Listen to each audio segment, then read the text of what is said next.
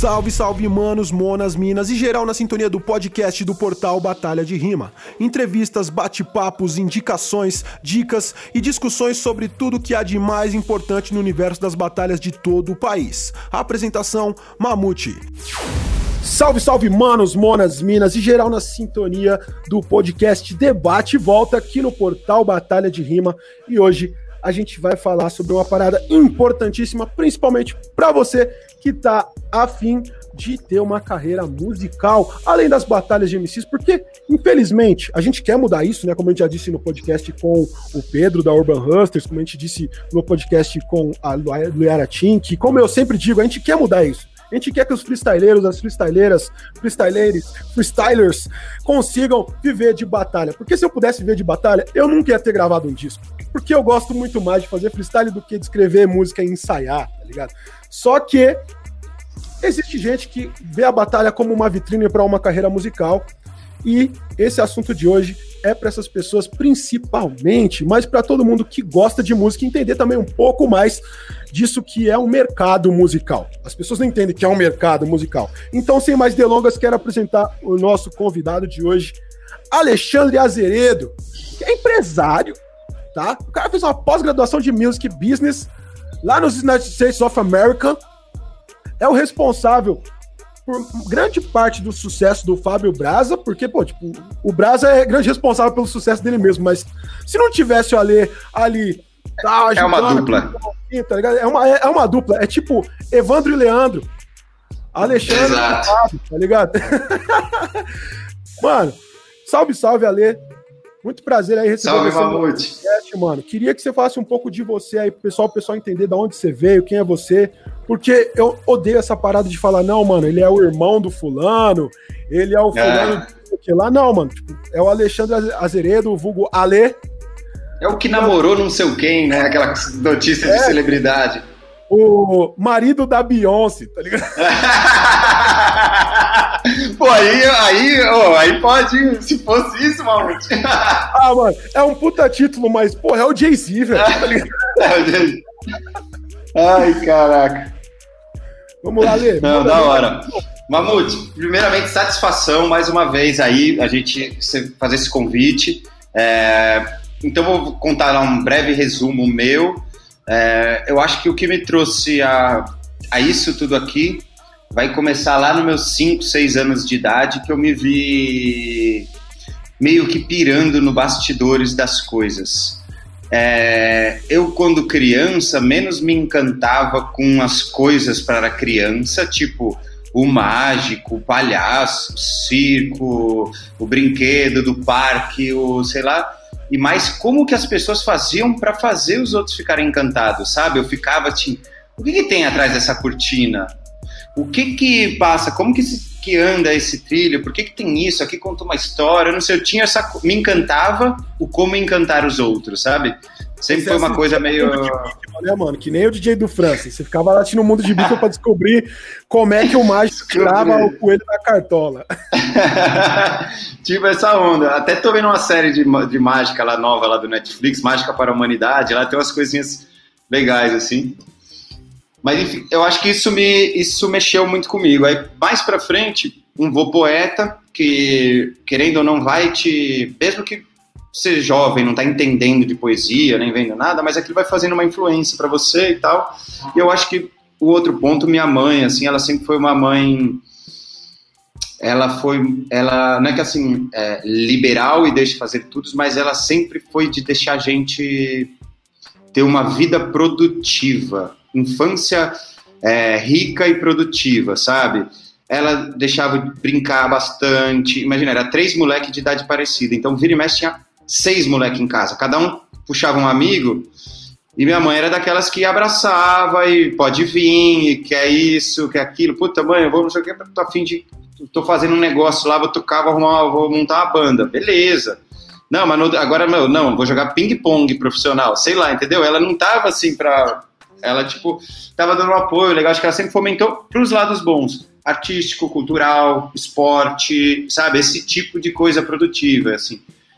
Então, acho que, que eu, aí eu vejo meus outros dois irmãos e eu, e hoje a gente consegue todos é, vivemos do que amamos, independente de estar muito rico, menos rico, mais rico, mas tem uma felicidade embutida aí de cada um fazer o que mais ou menos queria fazer quando tinha 5, 6 anos de idade, sem saber, sabe? Hoje todo mundo faz isso, assim. E que até um, um parceiro da brincou lá, como é que é? Dona Judite não é uma mãe, é uma incubadora de startups. Fala, parceiro nosso do samba lá, mandou ver. Enfim, eu acho que isso, isso tudo me deu uma, uma coisa assim muito gostosa, muito boa. Eu sempre fui é, função, sabe, de, de gostar das coisas, de gostar de música, de gostar uh, de cinema, mas sempre de bastidor. Teve uma época que não tem jeito, o rap te pega. O rap me pegou. Acho que a primeira música que eu tenho registro que me chamou a atenção foi ouvir Whoop That It Is, do Tag Team, na rádio. Aí gravei aquilo numa fitinha e levei numa loja de CD e falei pro cara, eu quero mais disso. Sabe? Tipo uma droga, assim. Meu Deus, isso aqui bateu provavelmente já tinha tomado vários contatos com esse tipo de coisa, mas eu falei, caraca, mano, uma batida e alguém falando. Nossa, eu poderia passar minha vida inteira ouvindo isso, sabe? Eu tinha essa sensação assim. Total, total. Foi tipo, mano, quando eu ouvi 2, 3, 4, 5, 6, 7, 8. Aí eu colei na feira total. E, e fiquei assim, aí eu virei pro cara e falei, da barraquinha assim da feira. É, 2, 3, 4, 5, 6, 7, 8. Eu não falei nem oi pro maluco da banca. Ele foi lá e, e mostrou a do Gabriel, assim. Aí eu peguei assim e falei, quanto é? Daí ele é dois reais. Só que, mano, dois reais em 1998 era tipo 10% de um salário mínimo, brincadeiras à parte. Uhum. Né? Uma criança não ia ter aquilo, né, mano? Voltei para casa e pedi de Natal pra minha mãe. Ganhei, tipo, no, Natal de 97 para 98. E depois disso Caramba. era só isso. Tipo, ia na casa dos primos e escondendo CDs. É uma droga mesmo, né? É, uma droga. Enfim, aí meu, depois que o rap me pegou assim, também me pegou porque eu queria, acho que, me expressar mais artisticamente. E toda a referência que eu tinha, assim, da minha, a minha geração foi, foi a geração talvez última rock. Não que eu sou do rock, mas foi uma geração ainda que influenciada pelo rock. Então os amigos gostavam mais de coisas do rock, independente se assim tinha a galera do metal, tinha a galera do hardcore, do que né, skate, punk, mas tava tudo era tudo rock. E então, meu, aquilo mexeu assim comigo. Aí eu fui, enfim, indo mais atrás da, da, dessa parada, tudo mais, mexendo. É, aí MTV rolando, uh, etc e tal. Só que aí no fim chega ali na, na hora da faculdade, você não, você não tinha ideia de coisas de música e tal. É, únicas faculdades que tem no Brasil são de música. Eu não queria ser músico, né? Não queria me formar maestro nem professor de música. Falei, meu, bom, vai publicidade, cinema eu gostava também, ficava fazendo uns vídeos, inventava coisa, fazia meus clipes, tipo, inventava. Mas aí eu falei, puta, talvez não é isso, não é isso. É, vamos aqui, porque as pessoas. Bom, é onde criatividade e dinheiro andam juntos, sabe? Para um, um estudante que está longe pro, e para pais que também não tão longe de uma área criativa de, e comunicação, sabe? Como é o caso dos meus, assim, acho que de uma maioria. Olha e fala, não, vai ali que é mais business, sabe? Acho que eles é também assim. Aí, beleza, eu acho que, assim, foi fantástico eu ter feito publicidade, porque a base que eu tive sobre comunicação social, é, eu uso muito, assim, coisas que me dão o diferencial para atuar nessa área da música, são coisas que eu aprendi nessa época e venho desenvolvendo, dando continuidade, assim. É, então, acho fantástico, assim, sobre pensar gestão de marca, posicionamento, é, planejamento de canais, etc. Enfim, formas de pensar, de não só de pesquisa, mas como você cria hipóteses e você vai validar elas para entender algumas coisas, sabe? Tem um, um pensamento de, de, comunicar e de ter que se adaptar, que eu sou um cara no meio onde você tem que, assim, tem que fazer um negócio que seja melhor para o público, para a marca. Então você sempre está no meio do caminho tentando provar que tudo bem, não assim, ó, fulano quer uma coisa assim, que é a coisa do artista. E aí você só vai assim, sabe? Eu sempre tive que ficar conectando muita coisa para entender como aconteceu ou não. Então acho que isso me ajudou muito, mas como eu sempre fazendo, como eu te falei, coisas paralelas de, de arte, gravando um som, brincando, fuçando, pesquisando, lendo uma biografia, tá, tá, tá, eu falei, uma hora chegou, me deu no talo, eu falei, como é que eu junto essas duas coisas? Acho que aprendi um monte de coisa foda aqui sobre marca, sobre comunicação, sobre tudo. E a gente tem uma música incrível, tá, artistas, talento reconhecido mundialmente, né? Como eu estava te falando, a música é uma das poucas é, ativos positivos da marca Brasil fora, fora do Brasil. Você falar que você é brasileiro, o cara vai te cantar uma música do Brasil, assim, sabe? Ele vai falar alguma coisa. George Ben, ele vai falar alguma coisa para você, dependendo da idade do cara, ele vai te ter uma referência de música brasileira para te dar. Falei, meu, por que, que a gente não consegue ser isso, sabe? Tipo, levar isso lá, assim. Porque eu via, por exemplo, todo ano eu tava lá é, baixando case de Cannes, entendeu? Você estuda muito o Festival de Cannes pelos resultados, entender o que tá rolando e tal. Aí eu no site, pesquisando é, cases ganhadores, num monte de categoria, cara, era Nine Inch Nails, Snoop Dogg, Eminem, Jay-Z, os caras, não é que eles têm Grammy, o cara tem Cannes, o cara tem Oscar, que a gente, até prêmio de indústria, sabe, de indústria é, é, econômica tal, os caras têm prêmio, por que gente pode chegar nesse nível também, assim? E aí, aí me joguei pra... Só que aí o que, que eu fiz?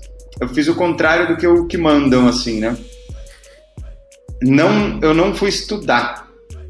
Eu falei, meu, eu vou botar minhas hipóteses para teste. Para eu entender o que está acontecendo, tipo o método índio. O cacique, ele não fala, dá uma aula de caçar capivara, né, pros, pros escurumim, e, fa, e, dá e sabe, vem com flip chart, desenha uma capivara, aí, treino de flecha na. O cara acabou de entrar na aldeia e já tá falando sobre o método do cacique, tá ligado?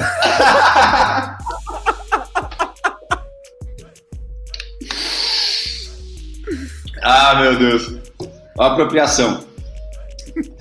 Ó, não, mas essa, essa metáfora é boa, porque os, os, os índios fazem. Então, você vai se joga e vai testar suas hipóteses que você pensa, ver o que acontece, tal, tal, tal, tal. Aí eu fui fazer um pouco disso com projetos meus. Eu não, não exatamente queria ser artista, mas eu falei, se eu quiser pegar o pior artista do mundo e eu fizer alguma coisa, imagina se eu pegar alguém que tem qualidade, sabe? Aí eu me peguei para ninguém me. para eu não precisar, tipo, se eu for botar meu dinheiro, é meu dinheiro em mim. Se for botar meu tempo, é meu tempo em mim. Eu vou fazer o que eu quiser. Eu usei de laboratório para criar algo artístico, para ver onde eu podia dar, mas para eu aprender como eu gravo um clipe, como é que eu produzo, o que, que vem daquilo, como que eu divulgo no, no, no YouTube. Na época, não tinha essas coisas de royalty, não tinha distribuidor digital na época que eu comecei a fazer, tinha nada. Tinha YouTube malemal, Facebook ainda não tinha, daí começou a entrar, sabe? Facebook já, é, já tava, mas pouca gente usava ainda no Brasil. Eu acho que o Instagram ainda nem tinha sido vendido, pra você ter uma ideia, pro Facebook. Tava nessas fases assim.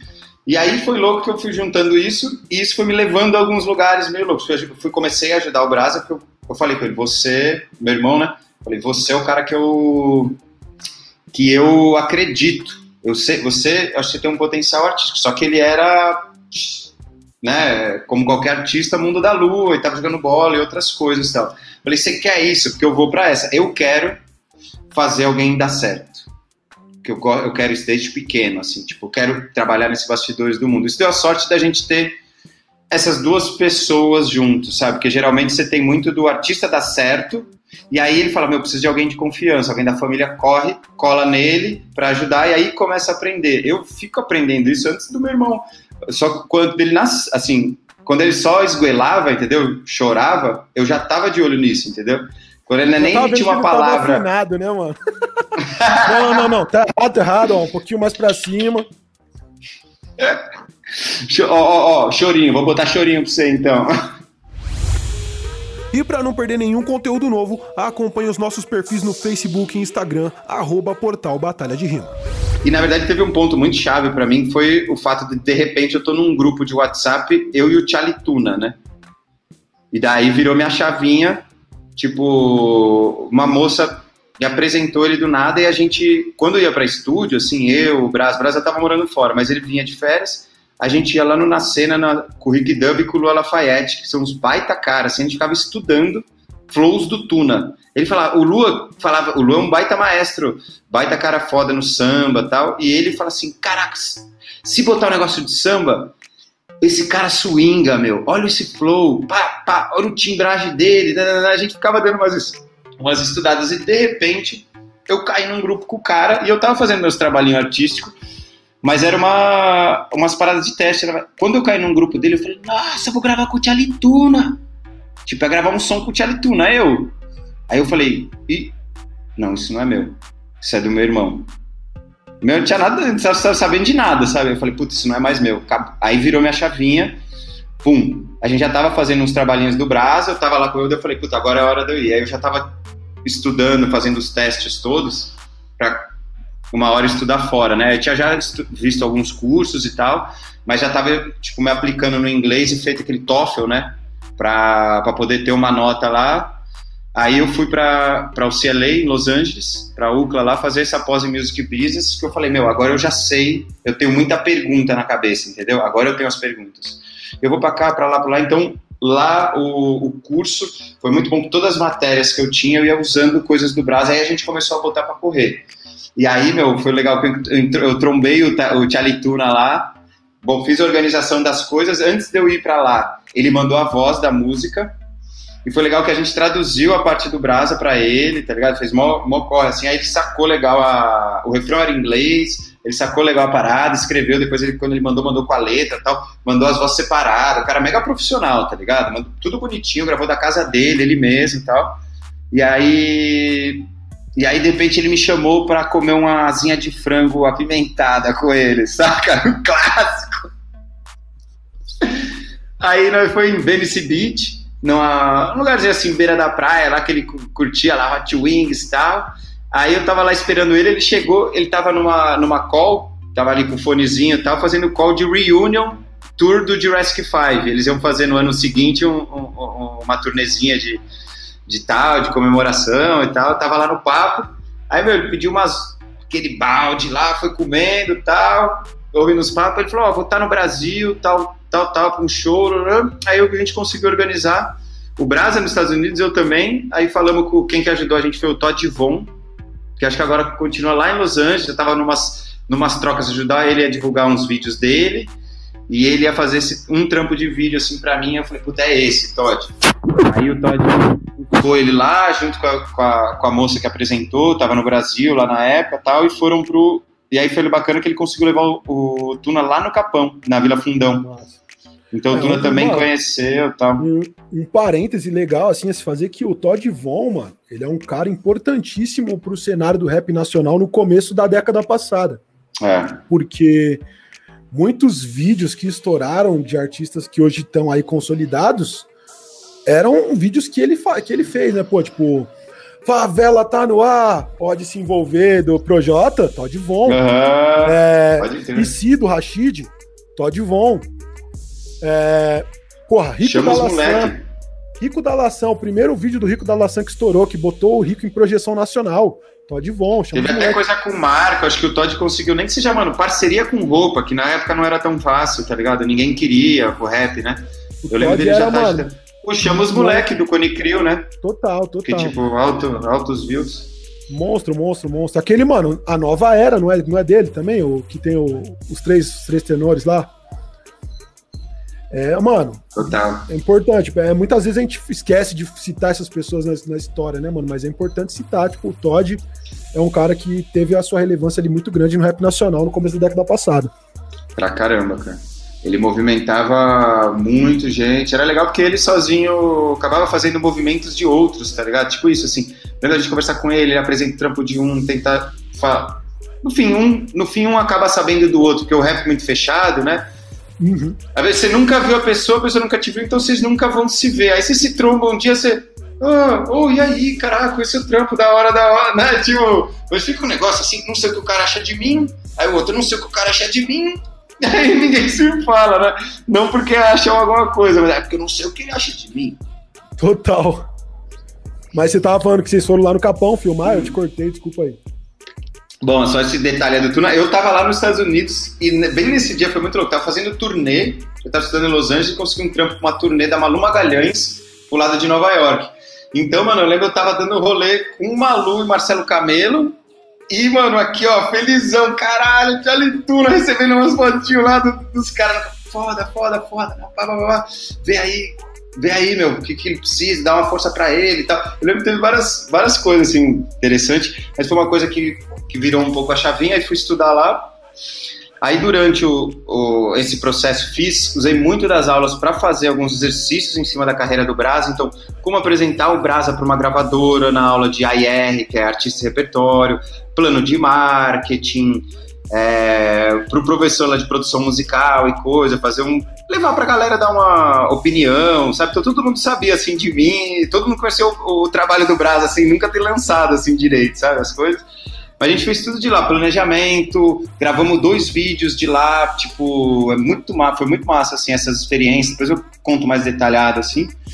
Enfim, começamos a botar o trabalho para rodar, voltamos, aí a gente voltou, a gente deve ter começado um pouco, eu fui meio de 2013 para lá, primeiro single do Brasil a gente lançou um pouco antes disso, é, mas o álbum a gente lança já em 2014, 22 de abril de 2014, e a gente volta para cá. Meu aniversário?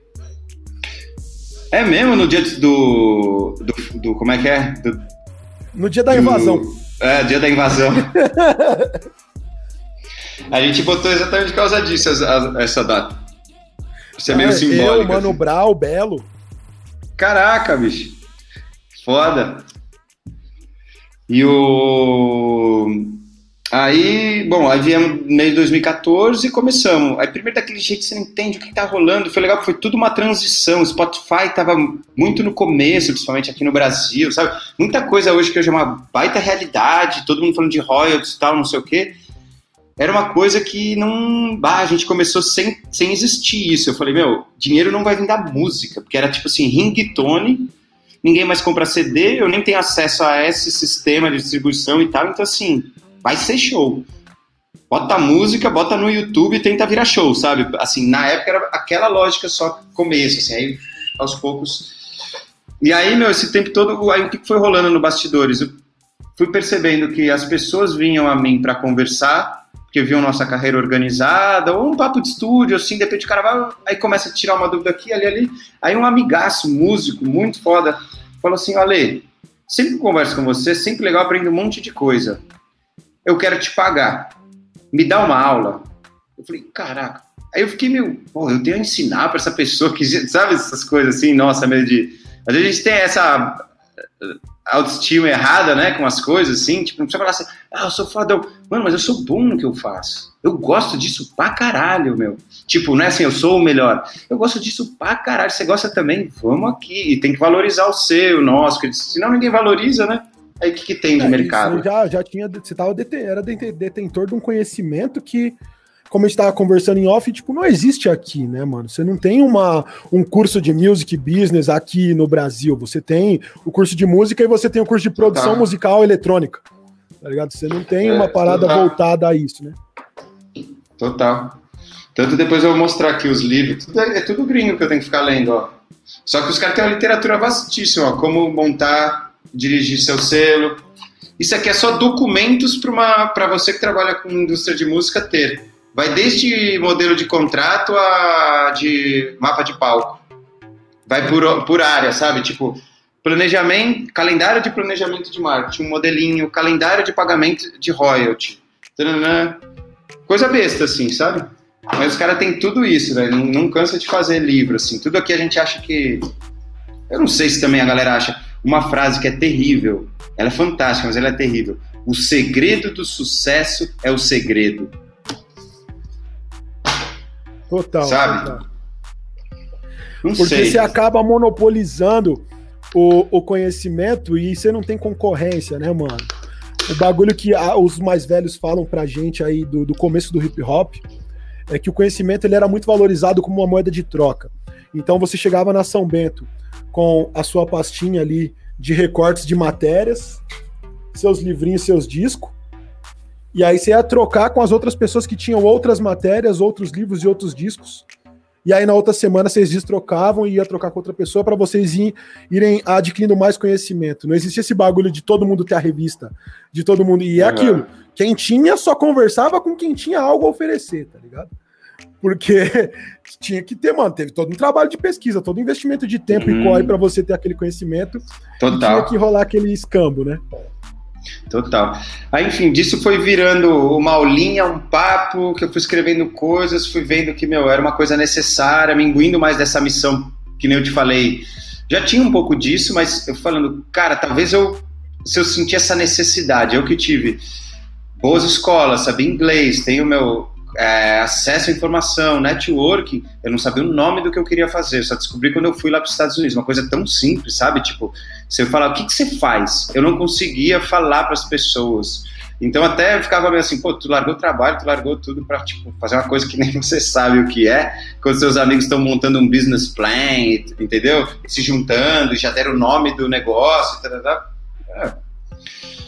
E, e aí foi, foi, foi, foi virando uma consultoria, então na paralela, tempos extras que eu tinha do Brasa, foi aparecendo, mas eu, eu mesmo nunca divulguei, porque eu nunca tive rede social, agora abri um Instagram pra, com esse objetivo profissional e para a gente abrir o debate em cima disso, que chama Negócio de Música, né?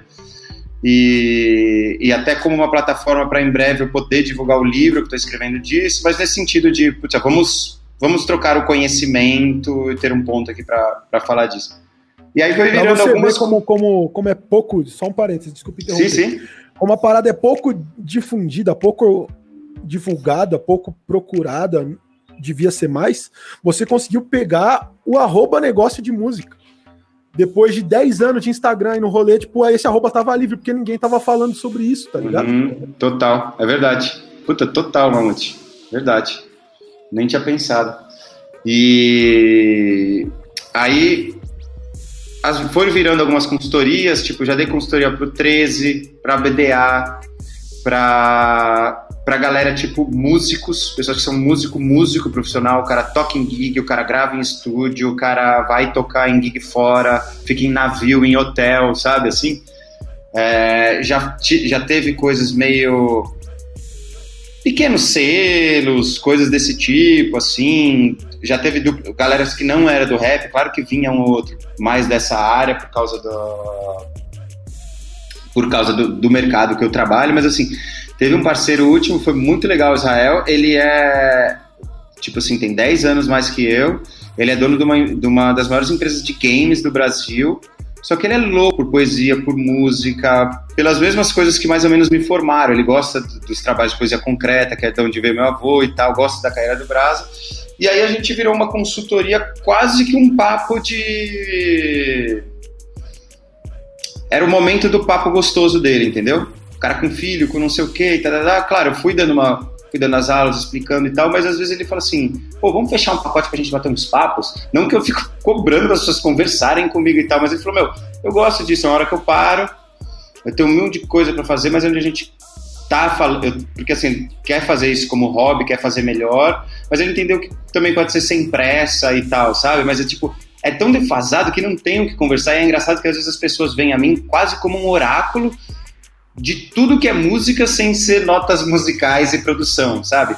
E música é tão complexo o mercado, não dá para fazer, sabe? Ou oh, meu, mas o contrato, mas isso, isso, como eu sou fuceiro, tive que fazer um pouco de tudo do Brasa e me fio em tudo, acaba que eu sei algumas coisas e, e gosto de saber e tal. Mas não tem jeito de você saber tudo, ou você não pode ter a responsa de resolver um contrato não, não sendo um advogado sabe? De tudo que. Mas é, é, essa parada, assim, essa falta de informação. Então, virou um monte de consultoria, virou trabalhos legais, cara. Cheguei a fazer uns trabalhos com palavra cantada, sabe? Infantil. Cheguei a fazer um trampo com. ajudar em algumas coisas com a Negrali, logo lá no começo do, do, do último álbum. O Brasil estava participando com algumas coisas tal. Fiz essa turnê da Malula no começo, então ficava, passei acho que umas 30 horas em carro com ela e com o Marcelo Camelo batendo papo, sabe? Ah, mas então, você meu... não teve vontade de dar um soco nele, não? Nada. Aqueles ali só abraço, velho. Eles são muito legal mesmo. Se... Me passaram muita visão, assim, sabe? Pra... Até contato de gente, tipo, o cara que eu masterizei álbum me deu desconto, contato deles, isso e aquilo, papo de gravadora, de, de, foi bem, foi bem massa, assim. E, e aí, nesse momento, aí chegou um, um, um, ponto que eu falei pro, pro Brasil, eu falei, meu, eu acho que eu tô com muita responsa aqui, e isso, essa responsa me carrega demais, porque eu meio que sou ué, o CEO da empresa e sou diretor e estagiário de, todo, de mais umas cinco áreas, de oito, entendeu? Então, meio que levo muito nas costas, assim, as paradas. Aí eu falei, não necessariamente contratar um parceiro, um assistente, alguém para te ajudar, um braço direito. Talvez a... eu vou ter trabalho igual, porque eu vou ter que coordenar aquela pessoa também. Então, eu tava querendo outros rumos na minha vida, sabe? Daí a gente combinou, o... a gente vai fazer um período de três anos fora, um ciclo, né? E aí eu saí sem com a mão na frente e outra atrás, assim, eu o, o Brasa, eu acertei, tô terminando de acertar as coisas dele, então ele já tem para onde ir, já tem quem vai empresariar ele, todo acordo bonitinho, a empresa nossa tá redonda, tá tudo, sabe? Para ele não tem erro, assim, mas eu saí, eu falei, eu preciso dar a minha. saber quem sou eu nessa parada, assim, só fico muito aqui por trás e tal, eu, quero, eu acho que eu posso ajudar num monte de coisa, porque a parada, acho que de qualquer trabalho, o que é bom e o que é ruim, é que é o, o negócio do funil, né? A nossa, nós como humanos, a gente entra um monte de coisa na nossa cabeça. Só que por, o nosso trabalho só deixa sair aquilo. É legal isso, porque você vai aprimorando para o seu trabalho ficar melhor. Mas tem uma hora que cansa, porque é tanta coisa legal que passa, que você fala, meu, eu só posso cuspir isso, sabe? Só, só dá para sair isso, a boquinha do funil. Uma hora ela fica muito estreita, assim, para você. Eu tava com essa vontade, falei com ele, irmãos, beleza, vamos, vamos nessa, vamos nessa, só fazer isso do jeito legal para todo mundo. E aí pintou, o pessoal da aldeia voltou junto com o investidor, já estavam se organizando todo, e eles falaram, cara, essa parte de música mesmo, a gente não entende. A gente tem o Aldeia Records, que é um, um basicamente um canal e um split de royalty na, uh, sabe, tipo, na, na, no, no, distribuidor e tal, então a gente quer fazer uma coisa bacana, diferente, foda, tá bom? Uma molecada que tem um espírito foda, sabe, a Batalha da Aldeia hoje talvez seja da maior visibilidade para o rap no geral, né? Assim, MCs que estão tomando destaque cantando, é, tiveram muita visibilidade para os de lá, mais MCs de grande destaque na cena de freestyle e tal. E aí eles me chamaram, cara, e eu, tipo, pá, eu, eu sou apaixonado nos moleques, assim, porque até rolou uma parada, foi muito louco, assim, de da gente chorar na última aula ali, que a gente, uh, quando eu fiz no ano passado com eles, estava dando essa consultoria, que eu falei para eles foi assim, eu tava um sábado em casa, a gente ia ter nossa aula segundo, último encontro, eu falei, pô, o que, que eu podia falar, né, nessa, nessa última, para fechar esse ciclo, não é aquela coisa assim simbólica tal, aí na minha cabeça veio aquelas coisas, eu vou agradecer por eles terem confiado no meu trabalho e tal, tal, tal, eu falei, não, isso é meio egoísta, né, daí eu pensei assim, tudo bem, agradecer, confiar no meu trabalho, obrigado, tal, mas não sei, não é isso. E aí eu fui, aí quando eu fui começar a conversar com eles, eu falei, cara, vocês, quando vocês confiaram no meu trabalho, vocês confiaram em vocês antes de tudo. O maior voto de confiança que vocês deram quando vocês confiaram no meu trabalho foi confiar em vocês. E por isso as coisas movem para estão movendo para vocês. Não é por mim exatamente, espero estar colaborando com isso e que isso vá produzir outras coisas lá na frente, vocês vão ter mais base para trabalhar com as coisas mas vocês estão acreditando em vocês. Mais do que isso. Vocês resolveram, mano, o dinheiro que para vocês que é mó suado e tá diminuindo, que a gente sabe, YouTube, tudo caindo. Vocês pegaram uma parte daquilo, tira de todo mundo. Aí eu via, mano, oito, nove caras, dividir um monte de carro, Uber, bus, tudo que dava, assim, dividindo um monte, vinha amontoado, chegar aqui oito, nove da noite, num dia da semana, sair daqui meia-noite onze, sabe? Tipo, os caras todo mundo com um caderninho, entendeu? Eu falei, cara, e daí eu falei pra eles, e isso, velho, fez eu pegar outra motivação pro meu trabalho. Eu tava florzinha murcha já. Eu vendo vocês assim, ó, oh, tá, sei o quê, empolgado, querendo fazer, e o quanto vocês acreditaram em você, mano, isso mexeu comigo, sabe? Na, na, eu falei, nossa, parece que eu tomei a aula aqui da, da coisa, assim, sabe? Foi bem essas Coach Carter, aquelas Mano, coisas do vou, sabe? Vou dividir, vou, vou dividir também divide, com divide. você. Uma parada que eu já até falei. Aí, tipo, a gente teve uma lua de mel, não tinha como a gente não casar, sabe? é isso. O, em 2016, eu fiz o, o estadual de São Paulo com o pessoal da Batalha da Estação, que é onde eu apresentava. E a Batalha da Aldeia foi lá assistir porque tinha lá o Kant, né? Participando do estadual, né? E e aí eu conheci os meninos lá tal, tipo, e comecei a acompanhar de longe o canal do YouTube, vendo, tipo, os vídeos do Thiaguinho, né? Os vídeos do Leozinho. E, mano, tipo, depois que eu voltei do Nacional, eu fiz um vídeo tal. Falei, pô, tipo, os caras estão fazendo um trabalho legal no YouTube.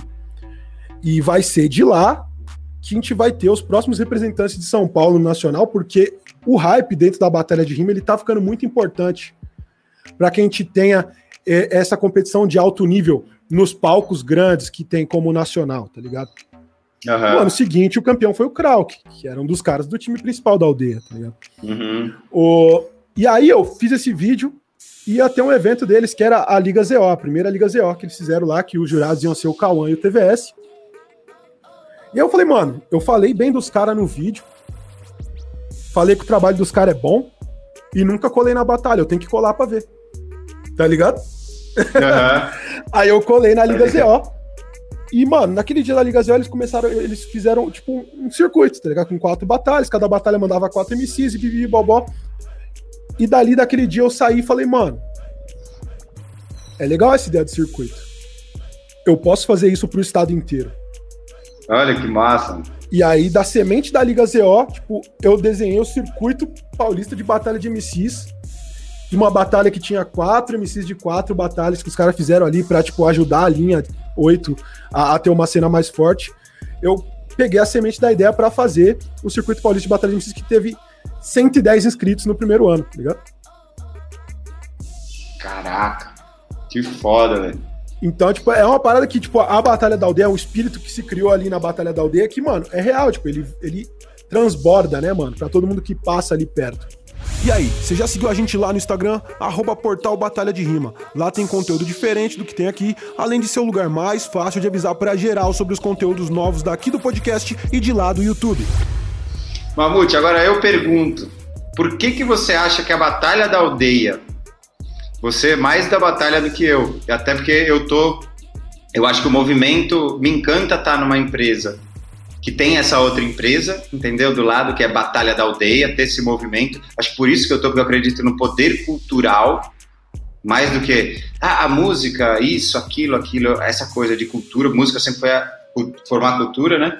Mas o meu negócio é Aldeia Records, Aldeia Publishing, gravação, edição, dar uma ajudada no artista, guiar, preparar o artista para e não necessariamente batalha. Por que, que você acha que a Batalha da Aldeia foi tão tem esse destaque todo e consegue se manter. Porque tem várias batalhas que já meio que sumiram, né? Ou caíram muito, sobe e desce, assim como artistas tal, né? Em termos de carreira, ela como carreira, por que, que ela continua e cresce?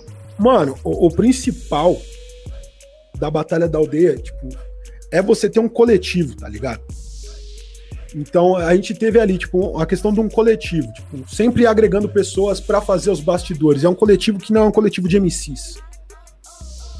Desde o princípio, na Batalha da Aldeia, você tinha, tipo, é, ajudando a organização, dois ou três MCs que também batalhavam, mas a maioria das pessoas na organização em si não eram MCs que estavam ali para batalhar, eram pessoas que estavam lá para fomentar esse espaço para que os MCs uhum. batalhem, tá ligado?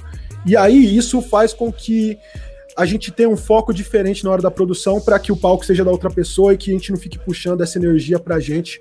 E também o foco do trabalho em si, tá ligado? Tipo, uhum. o cara que ele tá organizando ali a batalha e ele tá preocupado em crescer o movimento dele, ele vai se preocupar com qual é o melhor MC que ele vai trazer ali para trazer visibilidade para a roda dele.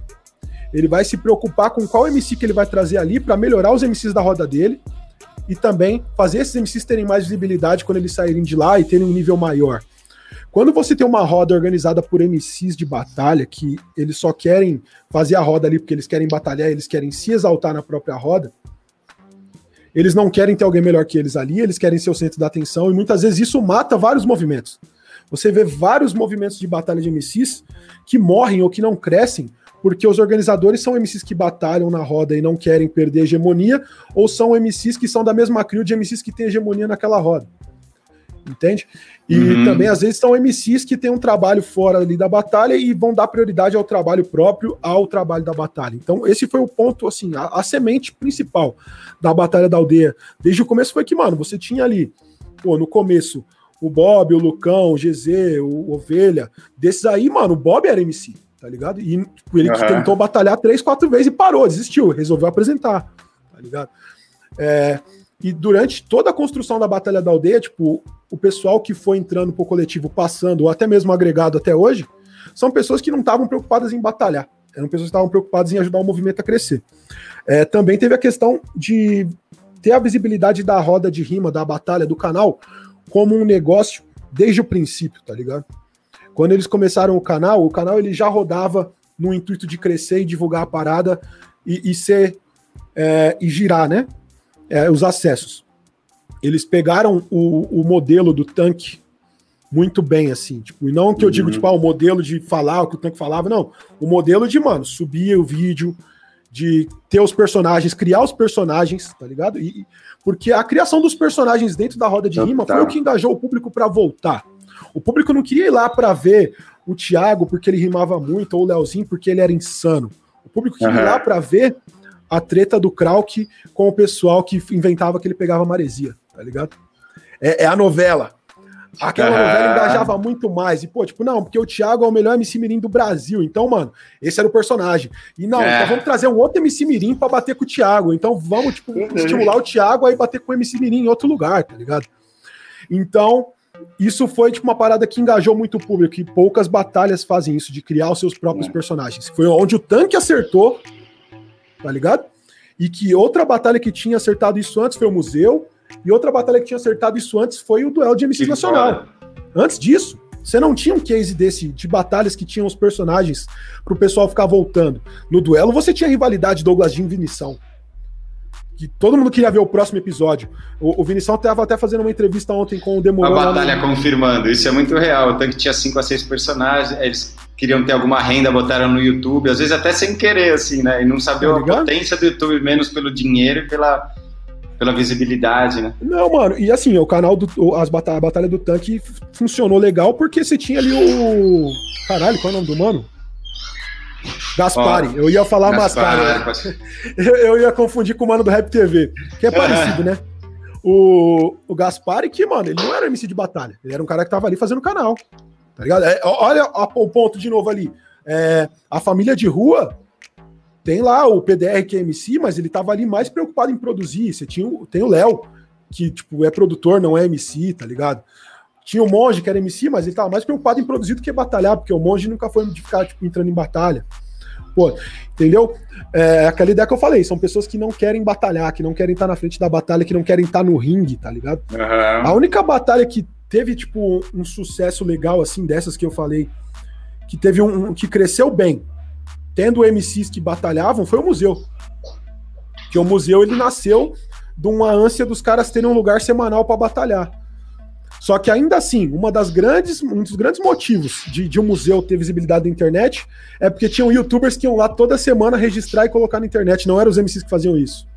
Uhum. Porque os MCs eles estavam preocupados com o deles. Tipo, o Dejá, ele ia lá, filmava as batalhas dele e botava no canal dele. O Zen filmava as batalhas dele e botava no canal dele. Mas você tinha lá o Meleca que filmava a edição inteira. Tinha um outro mano lá do outro vlog que rimava o bagulho inteiro. Tipo, do...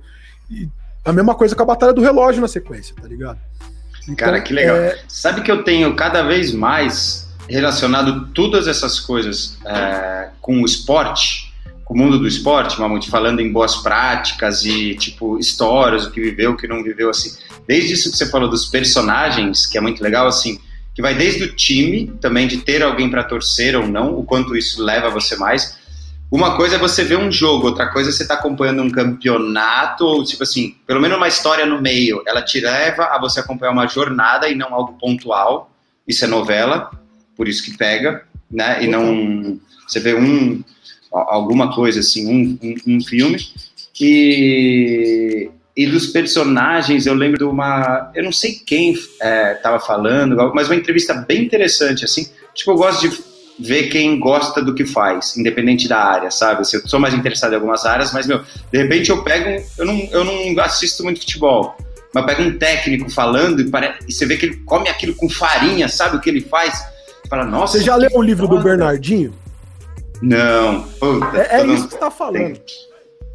E o Galvão Bueno, uma das diferenciais dele ali na coisa e tal, foi porque ele sempre é, meio que foi criando um vilão, um herói, uma. Ele ia criando um clima todo na transmissão dele, que as outras eram muito técnicas, porque vinham do rádio. Então o rádio ele tem que ser muito narrativo, cara, é, ele bota emoção. Mas aí quando o Galvão foi para televisão, onde você já tem a, a imagem tá ali, você não precisa dar, criar emoção, né? Que esse poder do radialista, ele foi criar história, foi criar o simbólico na cabeça das pessoas, sabe? E nisso constrói as histórias do cara, né? Porque aí depois aquela coisa, o Galvão, o Galvão falou, né? Isso aí vira uma uma vinheta do cara, assim, né? Total. Então começa a ser essas, a criação desse tipo de coisa, né? E o quanto essas pessoas são mega importantes e não são, às vezes, entendidas, especialmente no rap. Né? O Galvão em si é conhecido, mas talvez ele já ele tenha feito pelo futebol mais que qualquer jogador sozinho, não sei. De repente, entendeu? Sim. Porque ele tá, falou é. sobre todos eles ali, com o poder de Globo, fala com todo mundo. Então ele construiu a imagem de metade dos nossos ídolos do futebol, talvez, sabe? É por causa Sim. da fala dele. Não, e, é aquilo, né, mano? Tipo, nem sempre, às vezes, é, é uma inovação ou uma coisa que ele tá incluindo ali uma novidade. É uma coisa que já existe ali no inconsciente ou até que já uhum. acontece. Mas Total. ele pontuou. E a história que eu contei da aldeia sobre a Liga ZO. Eu já fazia o estadual seis anos antes. Era o mesmo formato de circuito que eles usaram ali na Liga ZO. Só que eles faziam a, a Liga ZO. Tipo, um negócio regional. Um negócio uhum. tipo, me deu um. Pô, tipo, existe uma articulação regional. A gente pode fazer uma articulação regional em cada região, tá ligado? É, é o, o, momento do mind blow, né, mano? E, e é, foi o que eu te falei até. A questão é que era o foco no movimento e não o foco nos MCs, tá ligado? Total. E é uma parada que funciona, real, tá ligado? Tipo, oficial. Que se você pode ver, mano, o, o Coliseu. A Batalha do Coliseu pegou, mano, modelou a Batalha da Aldeia, modelou o tanque e cresceu, mano. A Batalha da Leste antes mesmo da Batalha da Leste começar com esse crescimento de agora, com o Andrade à frente, uhum. quando a Lost in Leste estava à frente dois, três anos atrás, perguntaram, mano, como que a gente cresce a batalha? Eu falei, vocês pegam assim, ó, faz o modelo que a aldeia fez, é isso, isso, isso. Ah, mas o, o nosso não, não tem ninguém que, que vai lá a batalha na leste. Eu falei, então, vocês têm que fazer os MCs de vocês sair, buscar a mídia fora, voltar, e aí vocês é. vão fazer esses MCs de vocês, fazer os outros MCs de vocês serem famosos também. E aí eu falei pros caras, Pega o Andrade e o AJ e começa a estimular os caras a ir batalhar na aldeia. Ó. Tá ligado? Uhum. E aí depois E os caras são quase aldeia também, né? Assim, não, o Andrade é aldeia recorde. Né? Super, né? Andrade tá lá direto, é. A parada é legal é isso. O, então é, é isso que fez o bagulho acontecer legal mesmo assim, tá ligado? Tipo, é essa, esse compromisso com o movimento e não com a carreira do MC em si, né?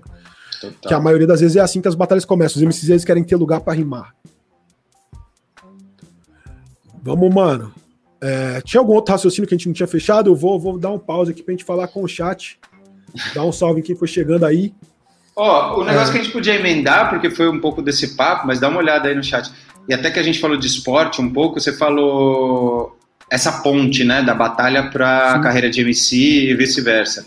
Eu salve acho que... Bruno Comori. Bruno Comori. Oh. Salve MC Viajante.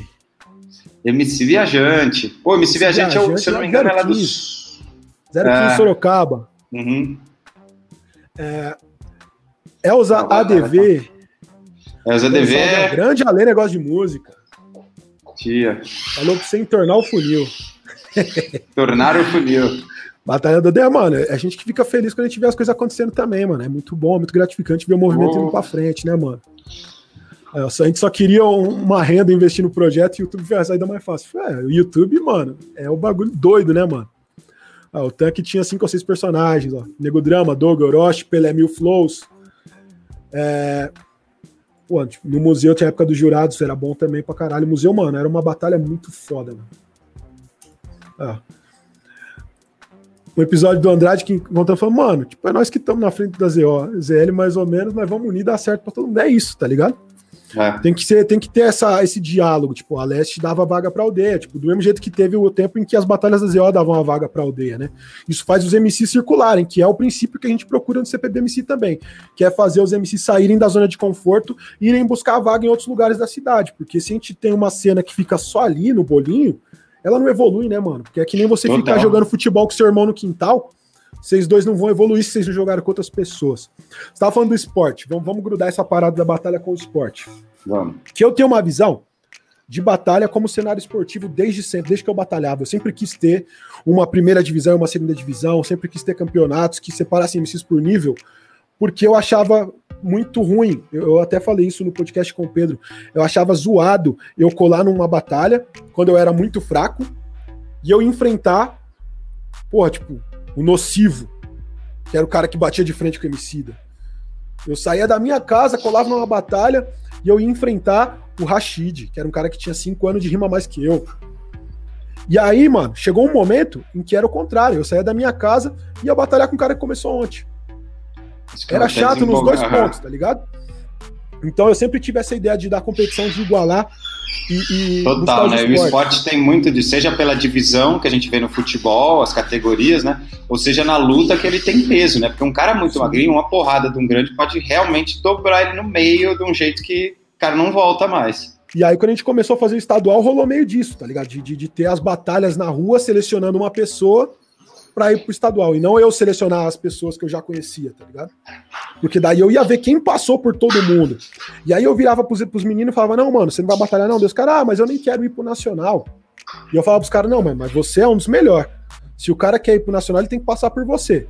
Se você foi batalhar e o cara não passou por você, ele não merece. Então, mesmo que você vá perder na final estadual, vai pra seletiva. Uhum. Eu selecionava 3, 4 MC que eu sabia que era, mano, carne de pescoço e botava eles para correr as batalhas. Às vezes pagava até a produção dos caras. Pra falar pros caras, vai lá, mano, e pega a vaga desses malucos. Pra não vir maluco ruim, tá ligado? Aham. Uhum. O... Da canseira. E... Só que quando eu fui fazer o CPBMC, eu não pensei num esporte tradicional. Quando eu comecei a desenhar o plano do CPBMC de funcionamento, eu fui pensar nos esportes, esportes mentais. Curling, Era uma época que eu tava era uma época que eu tava viciado em poker, tá ligado? Hum. Então, se você reparar, o CPBMC ele tem um formato de torneio multitable de poker. As batalhas ah. pagam para entrar. A ideia é que as batalhas cobrem dos MCs, mas elas acabam uhum. não cobrando porque isso dá muito trabalho, muito chororô dos MCs. Mas uhum. as batalhas pagam, tipo, você paga para entrar, você senta ali na mesa, vai acabar aquela mesa, você vai para uma mesa com os caras que já estão já vieram de outra mesa, que estão com stack maior. Aí acabou aquela mesa, você vai para uma mesa maior até que você chega na mesa final para saber ah. quem que vai catar o pote, tá ligado? Então o CPBMC ele foi pensado no formato de torneio multitable de poker. Tipo fazer circuito, é, encontros menores, que vai selecionando, vai Sim. sobrando outro e vai. Tipo, o cara que ele vai batalhar na aldeia, na seletiva da aldeia, e o cara que vai batalhar na seletiva da Batalha do Vale, lá em Presidente Prudente, uhum. que é na uhum. outra ponta do estado, eles estão participando do mesmo torneio, na mesma fase. Em mesas diferentes. Uhum. Acontece de você sentar numa mesa contra os top, logo na primeira mesa, e você uhum. cai no torneio na primeira mesa. Isso é, tipo, é um risco. Do mesmo jeito que pode acontecer de você sentar em cinco mesas zoada e chegar na final table, tipo. Uhum. Mas Ô, é um Sabe o que eu acho massa, né? Eu tava vendo um. ouvindo hoje um, um podcast que até foi o 13 que me indicou. É, já faz tempo, que é do Desobediência Produtiva, do Ivan Moré, que era do Globo Esporte e tal. E é só sobre, principalmente, inovação, tecnologia, é, empreendedorismo, esse tipo de papo, assim. E tava um, um gerente lá, jurídico, financeiro, executivo do São Paulo, cara super jovem tal, falando dos modelos, foi fazer uma, uma, um curso em Harvard de entretenimento, business de entretenimento e tal. Né? E eu acho que assim, o legal é que a gente pode, como batalhas de rap, né? Eu também sempre vi é, mais como esporte do que como música porque é que eu, eu, uso até essa diferença. Música é dueto. Esporte é duelo, sabe? O duelo não é uma coisa que tem na música. Quando um, quando um cara, sei lá, lança uma guitarra aqui, o outro vai lá na batera, no baixo, duas guitarras, os caras meio que estão jogando um frescobol, não estão jogando um tênis o que ali é para agradar o olho do público nesse sentido, mas não é para ninguém ganhar, não vai ter um vencedor. A música nunca teve isso, apesar de você tem mercado, você tem ego, você tem competição. Mas isso é o humano dentro daquilo. A música em si ela nunca teve palco de competição, né? Competição tá no esporte. Então, meu, já que o que move as pessoas aqui, a chave 1 é competição, tipo na batalha, vamos olhar para quem tem, para onde tem competição. Né? Tipo, meio essa parada. E o que eu acho legal é por não, por, por isso estar, por ser novo, perto de futebol, perto de outras coisas, o cara mesmo tava falando que eles têm certas dificuldades de, como clubes, e cada clube, mais CBF, mais um monte de coisa, implantar alguns tipos de regras no futebol e coisas, patrões que já estão sendo usados fora ou em outros esportes, futebol americano e tal, por causa desse romantismo e nostalgia do antigo e tal. Ele falou, meu, é muito difícil. Então eu acho que a gente poder ter batalha de tudo que é tipo de modelo de competição, agora é a hora. Porque depois vão achar que freestyle é só batalha de sangue um a um. E aí acabou. Sendo que freestyle também, você sabe o poder que é, né? A gente falou muito de FMS já, te apresentei lá o Pedro. As batalhas que tinham mais disso, tal, tipo, do conhecimento, outros tipos de brincadeira de freestyle, tal. Eu mesmo com o Brasa, a gente conseguiu abrir um mercado de freestyle, assim, muito interessante pro outro lado, tal. E então eu acho que é isso. Eu achei fantástico, tipo, isso seu, de mesas, não tinha pensado por aí. Assim como a gente pode ter modelos parecidos com mata-mata, parecidos com não sei o que, com fases, mini-ligas, é, enfim, eu acho que dá para ter de tudo isso e isso deixa rico, sabe, um pouco assim. Então. E para não perder nenhum conteúdo novo, acompanhe os nossos perfis no Facebook e Instagram, arroba Portal Batalha de Rima. É, mano, é, é, a parada, tipo, é o profissionalismo. A gente tá debatendo isso aí com o Pedro na semana passada, com o Léo também no chat, o Léo da Família de Rua. Que, mano, para profissionalizar, a gente vai ter que botar regras e outras coisas ali, tipo, outras limitações que meio que vão mais distante da questão musical, da questão cultural. Só que isso não tem que matar o cultural, tipo, não é. Ah. Se fosse 10 anos atrás, isso ia ser um puta de um problema, porque, mano, 10, 12 anos atrás, a gente tinha, tipo, 16 MCs no estado com nível para fazer uma batalha. Legal. Tá ligado? Uhum. Na Liga dos MCs de 2007, que teve a, a primeira seletiva estadual lá, que o, o, Max Biel foi curador tal, tudo mais, a gente tinha 16 MCs, mano, legais, bons, mas a gente tinha MCs lá que eram muito velhos, tá ligado? A gente uhum. tinha que pegar gente muito velha para ter um nível. E ao mesmo tempo que a gente tinha o MC da, o, o JL, pô, JL é um dos pioneiros do freestyle no estado, foi, né? Tipo, descanse em paz, JL um dos pioneiros do freestyle do estado, tava na mesma chave que eu, que rimava seis meses. E era necessário isso pra gente ter uma curadoria que tivesse um nível, tá ligado? A gente precisava uhum. buscar os caras que era pioneiro. Hoje em dia, mano, a gente consegue fazer um torneio com 64 MCs de nível dentro do estado de São Paulo. Isso, mano, eu garanto porque eu uhum. já rodei o estado inteiro, mano. Fisicamente, não é porque eu vi vídeo. Eu fui em todos os cantos do estado ver batalha de rima tá ligado? Eu acho que não tem uma pessoa nesse estado que viu mais batalha diferente em lugares diferentes que eu e o DJ do França, tá ligado? então, mano, é uma coisa que eu falo. A gente tem 64 MCs fazer uma competição de nível. É válido fazer um evento com 64 MCs num dia? Não, não é, porque é chato, tá ligado? Mas existe mercado, existe demanda para um mercado de outros tipos de competição. A gente tem demanda para ter várias competições de nível interestadual, competições de nível nacional, competições de nível estadual, de diferentes níveis, né, mano? A gente tem demanda hoje em dia. Se a gente fizesse metade do que a gente faz hoje, 10 anos atrás, a gente ia ter os mesmos MCs batalhando 10 vezes por semana. Total. Porque, mano, eu batalhei contra o 100% 35, 40 vezes, fácil. Eu batalhei contra o Thiago Rednigas, que vai vir aqui amanhã fazer o papo de MC, umas 10 vezes, fácil. Eu batalhei contra o TS umas 20, eu batalhei contra o Pauê umas 10. Ligado? Tipo, isso é chato. Isso, uhum. assim, a molecada fala, ah, mas eu já batalhei tanto assim com vários MCs, mas hoje tem batalha todo dia. Ou tinha antes da pandemia, né? Na minha época tinha duas batalhas, então imagina você Não, batalhar uma, duas vezes Tem um encontro semana. marcado com tal, tal, tal pessoa pra batalhar, tá Era, pode crer. Era, era isso, mano. Tipo, a gente tinha que ficar se reinventando. A gente tinha essa questão de existirem os personagens por obrigação, porque era só o que tinha, tá ligado? É. é. Mas é isso, tá ligado? Tipo, tem demanda, então a gente pode criar outros formatos. Porque quem não quiser batalhar num formato FMS, pode continuar batalhando sangue. As batalhas de sangue não vão sumir se a gente fizer um formato FMS. Quem não gosta de batalhar com as limitações de regra do nacional, do CPBMC, pode batalhar em outras batalhas. Tá Existem batalhas. Futebol mesmo, né? A gente falando aqui muito de futebol, pô, você tem salão, você tem futebol, você tem futebol de areia, você tem o society, o campo. Tem a várzea. A várzea e tal, e, meu, é só se organizar, fazer. Tem gente que, meu, assiste, gosta de assistir campo, mas joga salão, prefere jogar salão. Sei lá, eu acho que é muito. dá pra fazer muita coisa. Showball lá, sei lá, os caras inventam. Tinha um que com cama elástica e, e, e voadora, sei lá, mas. Fifth dá Street. pra fazer. É, Fifth Street.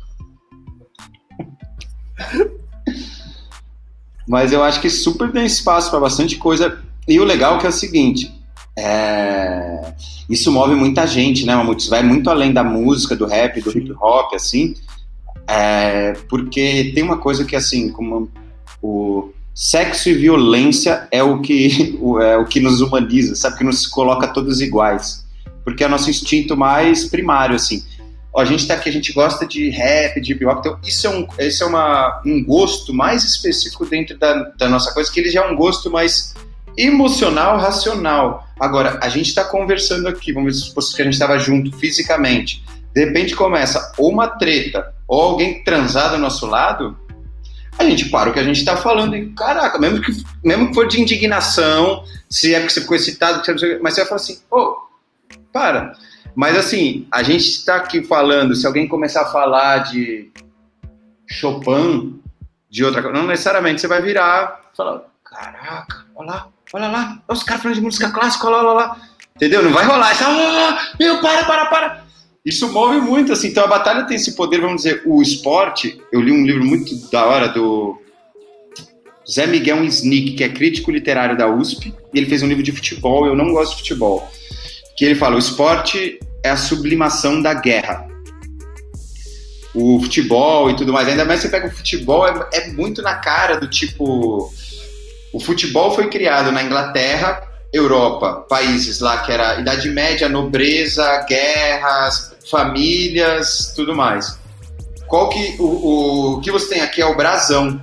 O brasão igual de família real, lembra aqueles brasão que Total, você vê de rei Arthur e tal, né? não sei o quê? É o brasão do país que você está defendendo. O, as costas, o seu nome, é, na, na Europa, você vê no futebol inteiro, o que está nas costas é o sobrenome porque o sobrenome diz de onde você veio. Nos tempos onde que era nobreza, sabe, tipo sistema mandante, no, nobres, reis, o que importa é de que família você veio, tanto que os casamentos eram joy ventures, não casamentos, né? Então, Zinedine Zidane, tal, o seu sobrenome é o que te, te faz, é o que te, te dá aqui, né, quem você é. E aí, é muito, aí só uma observação muito louca, no Brasil não é nem o nome nem sobrenome, é o apelido. Isso é muito doido, né? Mas. Ah, mano, se a gente teve um presidente é chamado guerra. Lula, tá ligado? É. tipo isso. É, é, muito massa, assim, é o povo que batiza, mas falando do esporte e guerra, né? Eu acho que é muito legal, porque você define um confronto, você está defendendo. Tanto que a linguagem é bélica, defesa-ataque, perdeu, ganhou. E, e, até mesmo dentro do hip hop, as batalhas começaram para resolver os, os, desajustes entre as gangues, né? Sem a violência. Total? Então, tipo, a já, dança já tá... primeiro ali, né? É. Então, mano, quando você tá no, no, no rolê, você falou mesmo da briga, que alguém fala, ih, orra! Tipo, todo mundo já para pra olhar. E a mesma coisa na batalha, na hora que o cara fala um bagulho e fala, ah! Todo mundo, tá acontecendo, tá acontecendo, é briga, é briga, é, é. briga. É legal porque é a violência é sublimada, é, é. Nossa, ainda mais lá. É uma violência passava. sublimada, é. O que, que você prefere? É. é briga, é briga, é briga. Porque, meu, se não for isso, uma hora alguém tá saindo na mão, assim, é muita energia acumulada, muito estresse, é uma sociedade, meu, louca, é muita. Caraca. Total. É isso, sabe? A hora que você vai extravasar, vai não sei o que, que seja nisso, sabe? Que seja numa, numa coisa assim que ainda vai, vai desenvolvendo o intelecto, vai botando para pensar também. E até como a gente sabe que todos os estudos de neurociência, até aquele. Acho que Antônio Damasio, da. Não, Antônio. Eu tenho um livro dele aqui. É Vitor Damasio, é, não é? ou não sei se é Damasceno. Eu vou procurar, é um neurocientista brasileiro. É... E ele fala sobre a neuroplasticidade. Tem um livro inteiro sobre neuroplasticidade, assim, tipo, o cérebro é meio que um músculo, sabe, também. Então, quando a gente pensa nessa, nessa questão esportiva ali, essa coisa do freestyle é fantástica para esse treino cerebral e tudo mais. Mas, e aí o cara vai virar MC de, de gravação e botar uma carreira solo, Mamute? Vamos. Mano, me fala. Uma parada. O que, que você vê? É que é o seguinte. A gente tem uma parada no Brasil, principalmente, em que a cultura musical do rap ali, ela tá virando de ponta cabeça nos últimos 10 anos, tá ligado? Porque quando a cena do freestyle começou no Brasil, o freestyle, ele era a mosca do cocô do cavalo do bandido. Tá ligado? Era existia o rap e aí você tinha ali Racionais, MV Bill, Rapping Hood, GOG, DMN. Existia o rap alternativo. O rap alternativo barra rap underground. E aí você uhum. tinha Kamal, Consequência, Contrafluxo, porra, Max BO, Slim Rimografia, Pentágono, Criolo. E aí, esse é o rap alternativo, underground. Você tinha os MCs de freestyle, as batalhas, que era o alternativo do alternativo. Uhum. A gente tinha uma batalha de rima antes da gente ter as batalhas semanalmente na rua, eram em eventos de, de, de rap underground. Os MCs que faziam batalha de rima, eles eram MCs que dialogavam diretamente com aquele estilo de rap underground, não só o estilo estético, mas também o que se falava nas letras, tá ligado? Uhum. Tanto que a gente tem um caso, porra, do Nino. Não sei se você conhece o Nino. Nino Criolina. Sim, sim. Organizador da Batalha da Roosevelt. O, ele era do A286. O A286 era tipo um braço do facção central, tá ligado? Ele começou a colar no Santa Cruz, ele começou, tipo, mano, a mudar, tipo, porque ele começou a gostar mais do que acontecia ali, tá ligado? E, tipo, mudar o que ele falava na letra, mudar o jeito que ele cantava, tá ligado?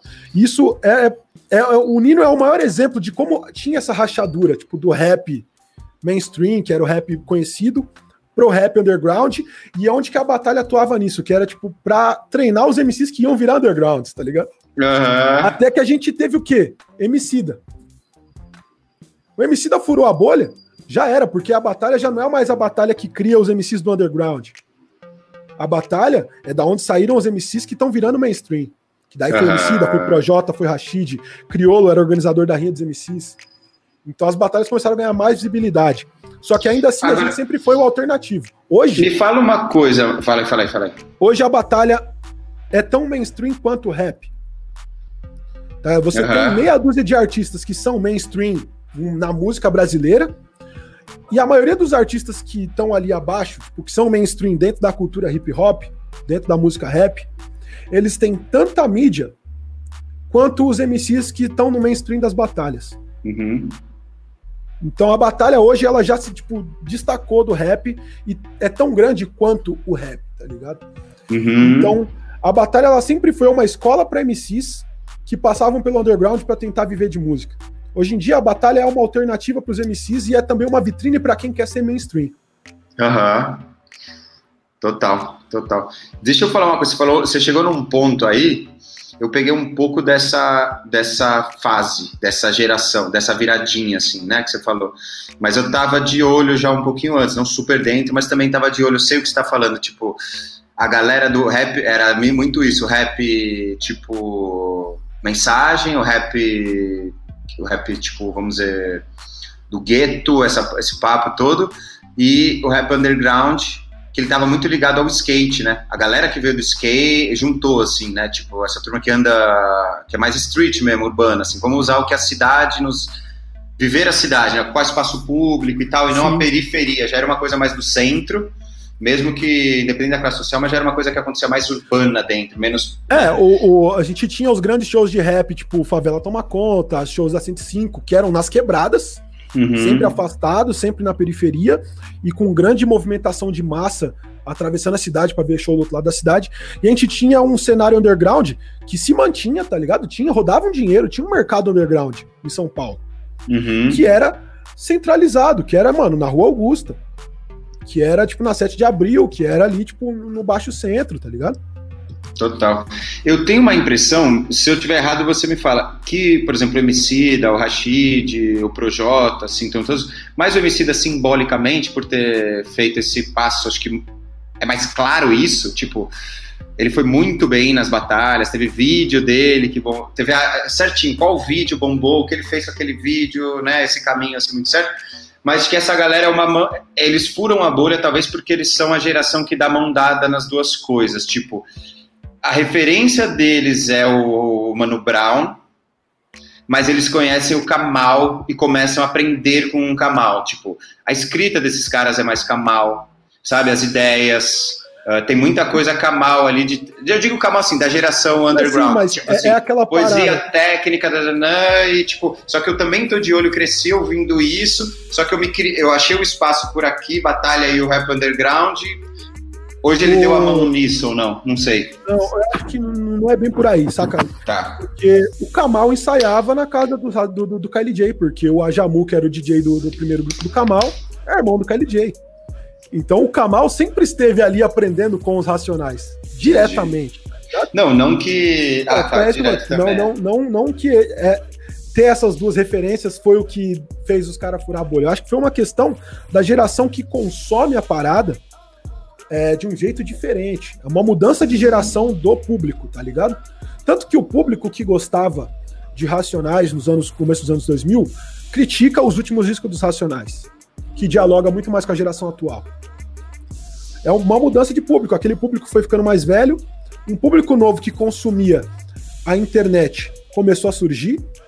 Aquele público antigo não consumia a internet, que era onde vivia o rap underground, porque o rap underground não, não tinha distribuidora de distribuição de CD que nem tinha o rap mainstream, o rap que tocava nas rádios.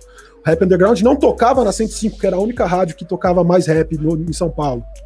O rap underground estava no Bocada Forte, estava no rapnacional.com, estava no, no Soul Seek, tá ligado? E muito do público do rap antigamente era um público que não tinha acesso à internet e ainda tinha um certo repúdio, tá ligado? Uhum. O próprio Mano Brown, mano. É, Atrasado eu tô um pouco sim, tô, eu acho, só que tem que seu jogo é sujo, não me encaixa. Internet, videocassete, os carros loucos, tá ligado? Uhum. É, existia muito disso, muito dessa, dessa repulsa à, à comunicação digital na internet. E o MC dele surgiu no momento em que a internet estava a milhão. MSN, Orkut, YouTube chegando no Brasil. YouTube chegando no Brasil, não, YouTube nascendo, né? Porque o YouTube nasceu em 2005. Em 2006 foi o, o auge do MC dali nas batalhas, com a batalha do Kamal, com a Liga dos MCs, tá ligado? É, então eu acho que foi isso, assim. E ele foi um cara que abriu os braços para esse novo público. Não só ele, mas como o Projota, tipo, o Rimografia já fazia isso bem antes. Que é a questão do quê? Ah, mano, é, rap, love rap era uma coisa que era tabu. Mas aí você tinha o Slim, mano, tocando por você, com uma legião de fãs, mano, de garotas brancas que o rap nunca tinha visto antes. E quando eu digo isso, não é só tipo na questão de, de ser diferente fisicamente, mas uma legião de garotas brancas que consumiam os produtos. Uhum. Era uma juventude que consumia o artista, seja camiseta, seja CD, seja boné, tá ligado? Que o público do rap antes só consumia dos artistas gigantes, da, da rádio e, e gravador, entende? Uhum. E aí é, é, foi isso, foi um momento mais do, da mudança de da tecnologia, da tá? O cara tava nessa fase de. Pode crer, é verdade. Total. E aqui, é aquela rima que ele fala no, no, naquela cipher lá que todo mundo criticou ele, né, mano? Existem dois tipos de MCs, dois, digo, os que faliu e os que aprendeu algo comigo. É, é, essa interpretação que eu tenho dessa rima. Tipo, quem aprendeu a dialogar com o público novo, com os meios de comunicação novos, conseguiu se manter na cena.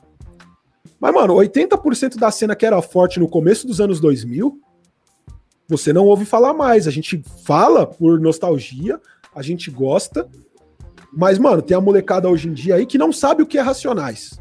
Que é uma, a maior heresia do hip hop. É você não saber que é, é uma música dos Racionais. Saca? Uhum. Que, é, a, o moleque faz uma rima na, na batalha, e aí o cara fala, pô, tipo, legal essa rima aí do, do Nog. Mas é o sabotagem. Aquela tá ligado? O Nog só usou de referência. Tá ligado? O sample do sample, sabe? É. Mano, eu, como eu gosto de música antiga, eu gosto do que influenciou o rap. É muito minha onda, assim.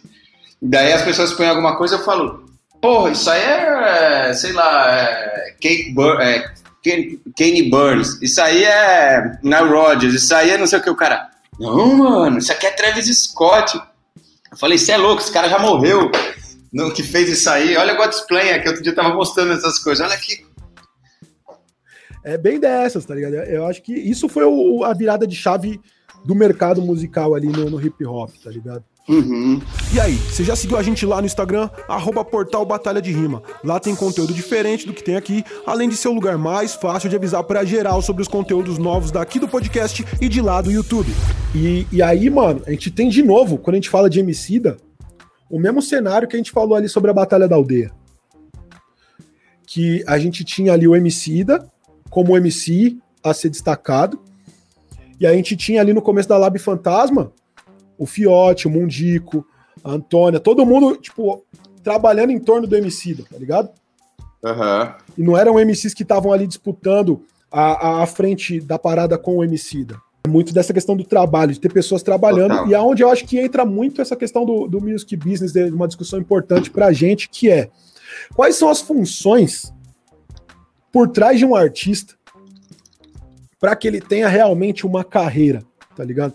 Para que ele não seja só alguém distribuindo música no YouTube e trabalhando para pagar o estúdio, tá ligado? Trabalhando uhum. 45 horas por semana para pagar estúdio e videoclipe parcelado. Tá, tá ligado? É, existe uma diferença entre o que é um empresário, um agente, um produtor? Uh, gostei. Tá pra ligado? caramba. Tipo, é, uma coisa que eu acho que você pode ajudar a gente a elucidar aí, tipo, bem vamos, importante vamos, a gente começar dar, a entender. Como é que é? Nome aos bois. É. é. Olha, o que eu acho assim, produtor. Produtor eu acho uma palavra engraçada. Tem, tem várias palavras, é, funções, que ela, elas só servem se ela vem com nome ou um sobrenome, sabe? Sim. E na música tem muito disso, tipo, assessor agente e produtor, principalmente, são três palavras que, se elas não têm um sobrenome, elas não, não funcionam. É tipo, você fala assim, João, Oi. quatro João na sala, entendeu? Sabe aquela coisa assim? João, a professora chama João, é o João Carlos da Silva, é o João Augusto Benedito, entendeu? Então acho isso daí. A gente Uh, vamos lá. Produtor tem várias coisas. Você tem produtor musical, você tem produtor fonográfico, ou seja, quem uh, foi o responsável pelo fonograma, que geralmente é a gravadora ou o artista que é dono. Uh, produtor de estrada, sabe, produtor de show. Ou seja, aquilo vai. Tenha, ele tem o objetivo de produzir, pegar algo e concretizar. O produtor musical vai transformar uma obra num fonograma. produtor fonográfico vai fazer com que aquilo seja produzido, vai fazer com que todas as possibilidades financeiras estruturais sejam atendidas para aquilo ser produzido. Então, eu vou pagar o estúdio, vou arrumar um estúdio, vou mixar, masterizar, vou arrumar essas pessoas, vou arrumar o músico, vai gravar guitarra, o produtor fonográfico vai ficar responsável por essa coisa e seus registros, etc. e tal. Produtor de estrada, tal. O agente eu gosto de. O agente, é, a figura do agente nos Estados Unidos é o cara que é o que vende o artista. Agente é vendas. Se o cara é mais estratégico, ele é mais do relacionamento, ou ele é aquele cara bem comercial mesmo, perfil. Mas o agente é a, o, o cara da vendas. Às vezes é bom separar, principalmente o mercado americano tem isso separado, porque é, o contato dessa pessoa no dia a dia vai ser separado. O agente de show, o agente de publicidade. Nos Estados Unidos tem muito músico que faz cinema, então você vai ter um agente específico para filme, que é um cara que só roda em grandes estúdios, ele conversa com roteiristas, ele está olhando o roteiro, ele está vendo coisas, sabe? Aquele cara que está movimentando naquele círculo, naquele mercado dele, aí, vai, aí ele vai chegar lá no Ice Cube, Ice Cube, eu estou falando lá com a DreamWorks, com não sei o quê, tem um negócio aqui para você fazer uma voz de um desenho, o que, que você acha, sabe? Aquele cara que vai levar essa, essa, essa parada, assim, é um cara de venda mesmo. Tem o, o aí o de show tal. E aí a palavra empresário usa-se muito aqui no Brasil, até uma coisa que me confundiu um pouco quando eu comecei, porque eu falei, empresário, na minha cabeça, tá? Imageticamente, empresário era um cara barbudão, tomando uísque, sabe, de terno, sentado atrás de uma mesa, com é as tipo canetas um do Dom Cezão, né, mano? É, é, é. Tinha, assim como falam assim, investir na bolsa, você sabe, fala, mano, só tem tubarão lá, tem, mas assim, te botam um, um medo, porque só o que a gente tem no imaginário é o lobo de Wall Street, é o não sei o que, não sei o que, então a gente não, não sabe qual todas as realidades, né, a gente só tem uma realidade imagética sobre aquilo. Aí eu falei, mano, o empresário também é alguém que, meu, tá meio que nem aí pro artista, no sentido ele pensa o cara como produto e business, e a hora que ele não faz, ele, pô, eu não sou assim também, eu sou uma pessoa tão. Mas o empresário também nem é tudo isso. E se você for ver empresário, é uma palavra tão genérica, qualquer um que tem uma empresa é um empresário. Você abriu um mês, você tem um negócio, é um empresário, também. Minha mãe é uma empresária, tem o um negocinho dela, o outro vende um negócio. Entendeu? Então eu acho que o que o, o que o americano usa é o manager seria esse gestor, gerentão, assim, da coisa. Então, a, a, a analogia que eu falo é, o manager, ele é o presidente da empresa artista, o artista é o, o presidente do conselho, dono, sócio, presidente do conselho, então ele que vai escolher se demite ou não, se contrata aquilo, mas ele tem que colocar alguém para olhar para a carreira dele, porque não necessariamente ele vai conseguir olhar para tudo da carreira dele. Ele está aqui como conselheiro, entendeu? Da, da, do própria coisa, conversando. Assim que eu me entendo como, mesmo eu sendo sócio do Brasa, a gente se pôs nessa posição. Você vai ter uma última coisa aqui que se a gente, tipo, é porque você que tá na frente. Se alguém, se você não quiser, eu saio. Mas a gente é só aqui, mas eu saio dessa posição. Porque é sua, é sua verdade que tá aí. Se eu não estiver fazendo mais sentido, a gente vai ter que fazer. Aí eu volto a ser só sócio, e não mais isso. Aí abaixo, só que esse cara que é o presidente, ele vai ter que conversar com todas essas pessoas que a gente está falando. Se tem a área aqui de vendas, o agente, eu que vou ter que direcionar, achar esse cara, fazer uma parceria, eh, ver se esse cara está trabalhando, conversar com ele, munir ele de informações e tudo que ele precisa, ver o que, que ele sente do mercado, para eu também poder ajustar coisas aqui internamente. Que nem você falou, aí o produtor musical, você também vai junto com o artista atrás, porque às vezes o artista vai indo, tá, tá, tá, e vai fazendo com qualquer um de qualquer jeito, ou tipo, fez com o cara, depois vem a conta e fala, pelo amor de Deus, meu, por que, que não. Sabe, as pessoas não se combinam, então você vai alinhando essas o artista. Opa, beleza, vai lá, mas não fecha nada. Você gostou? Vou conversar com os caras. Então é essa posição, assim, o, o manager é o CEO da sua empresa, o presidente. Ele vai falar com todas as outras áreas e nessa você vai ter que. Bom, entendendo como uma empresa qualquer. Hoje eu divido uma empresa como departamento de vendas, de marketing, departamento de produção, departamento de jurídico. Às vezes eu contrato advogado fora, mas eu vou ter que falar com ele. Tem empresa que pode ter, uma gravadora tem seu departamento jurídico, coisa de operações e tal. O que eu acho que o artista tem que pensar nisso, se profissionalizar. Se o artista, o artista não pode hoje o artista não pode se alienar de questões sobre a carreira dele, que envolvem a carreira, mas ao mesmo tempo não cabe o artista ficar fazendo isso. Eu acho que isso fica muito.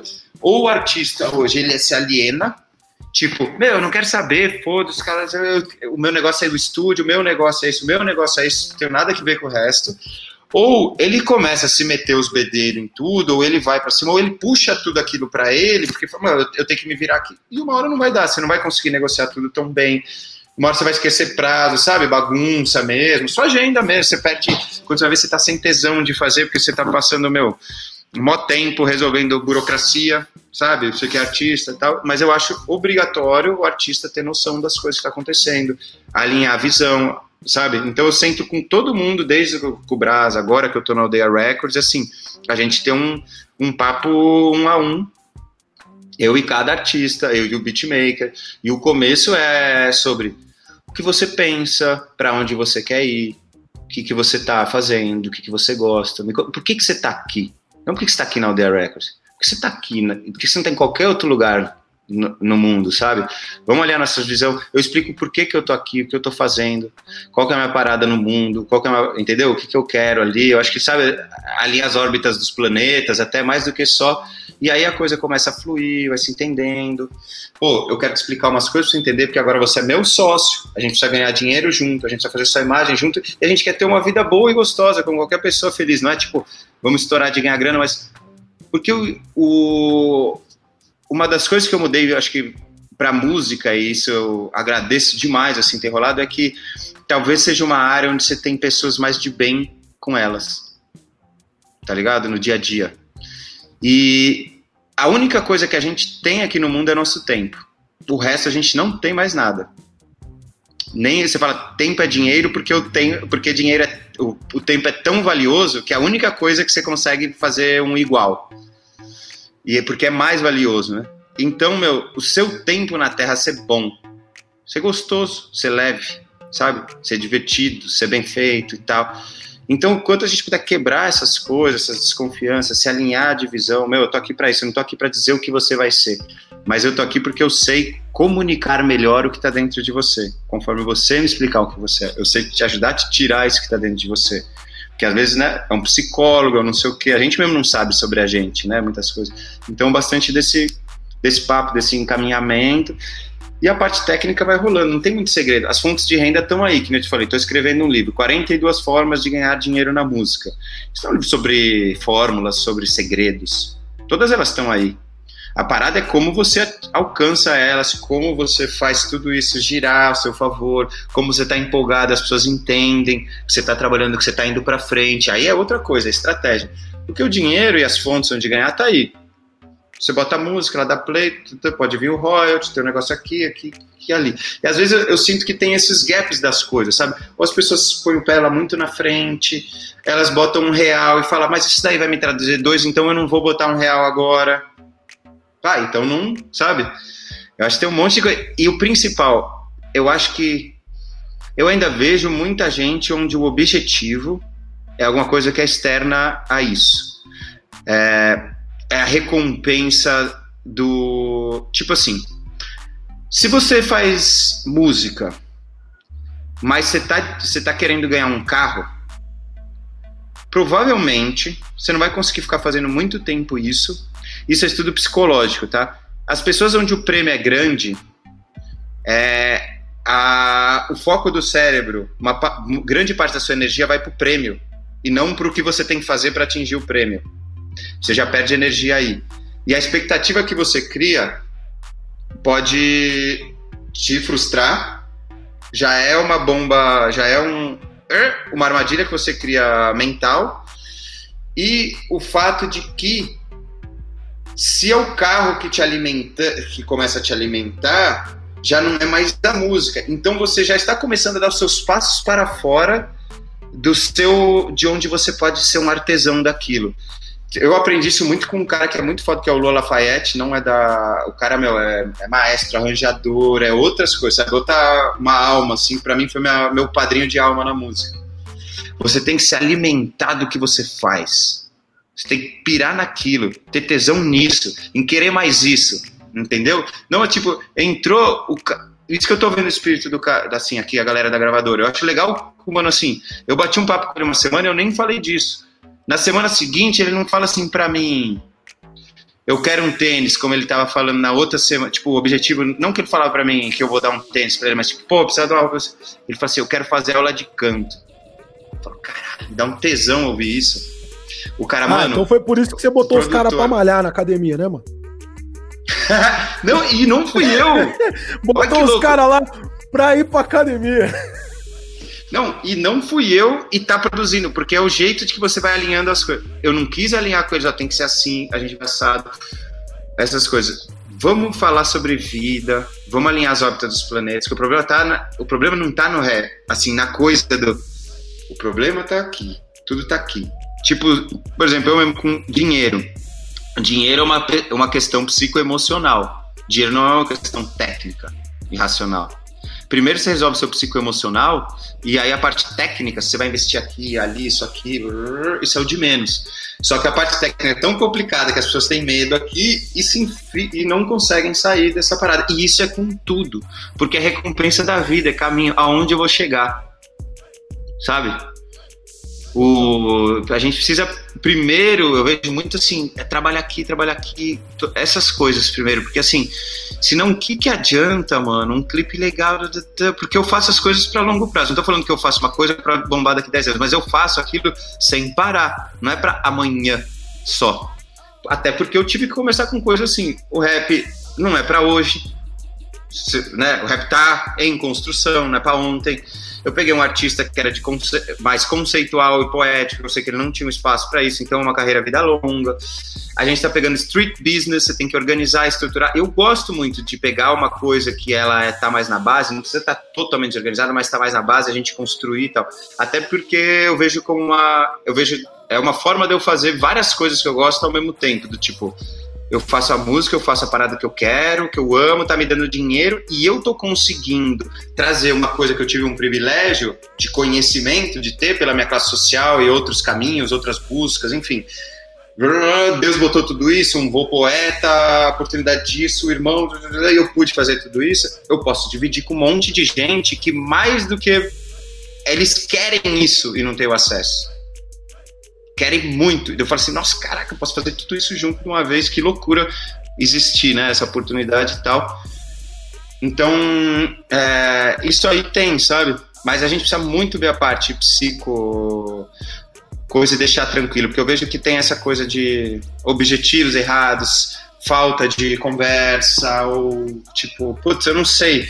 Uh, então eu tenho tentado, assim, na minha agora experiência, porque por um lado, ter trabalhado com meu irmão é uma coisa.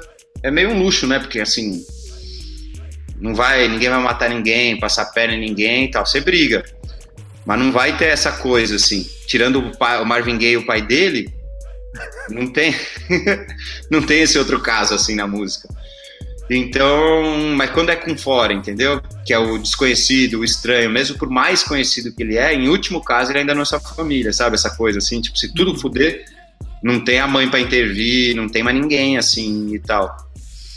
Então eu vejo que essa parada é o mais importante, cara, o mindset do, do MC com a coisa. O que ele quer? Você se alimenta do que você faz, você gosta e pira muito nisso, é, antes de tudo, sabe? E você tá afim de evoluir nessa parada aqui, porque você pira nisso eu gosto do que eu faço porque ele me, ele me proporciona estar com pessoas que eu admiro, por exemplo, sem eu nem saber. De repente, um dia o Gabriel, o pensador, vem aqui em casa, não é pra postar uma. Eu nem tinha Instagram, entendeu? Uma foto que eu guardei aqui, mandei para um brother que pirava, tipo, você assim, mano, lembra quando nós ouvia isso e tá, tá, tá, tá, caralho, o bro vem em casa hoje. E eu acho que você poder se alimentar disso, essa é a parada. Assim, pelo menos as pessoas que eu vejo que são foda em qualquer área, se elas são mais ou menos famosas, se elas são um pouco mais ou menos vaidosas, assim, ou se expõem mais ou menos, ou quanto rica é ou não elas são, elas comem com farinha o que elas fazem. Sabe? E essa, essa parada é legal. Depois até queria deixar um negócio indicado, quero fazer um, um, um vídeo disso, mas tem um livro que chama Fama e Loucura, do Neil Strauss, que ele foi 20 anos o cara da Rolling Stone americana, tipo, as entrevistas de capa, das principais revistas, Squire e tal. E no fim do livro dele, eu tenho isso impresso, eu guardei porque eu fico lendo para os artistas que eu conheço e tudo. São 11 conselhos que ele aprendeu vivendo em, em momentos diferentes com vários artistas. E esse livro são as partes que não foram para o ar das entrevistas e no fim ele faz os 11 conselhos, que é muito foda, assim, para você se preparar psicologicamente para um monte de coisa, sabe? Sobre, por exemplo, quando você é atacado por alguém, uma pessoa não necessariamente quer atacar você diretamente, é porque você feriu alguma coisa, invadiu algum espaço dela, feriu alguma coisa, então ela tem essa necessidade de fazer isso. Tem uma que é muito foda que é quando você morre, todo mundo te ama. Afinal, é, suas crenças e suas crenças e atitudes já não oferecem mais risco a ninguém. Você foi devidamente punido. Caralho. É muito forte isso. Total, essa parada que você falou primeiro aí, do, do da, quando alguém te ataca, é, quem assistiu o podcast com Brasa já deve ter lembrado, porque ele usou essa citação. Quando é, ele tá, está falando ele, sobre né? a diz do, do Santos P. E ele fala sobre isso também. Total, é isso. E você tava Se falando. sobre, entender. Ah. Sobre ter, tipo, viver assim, tipo, pô, o Gabriel vem aqui em casa tal.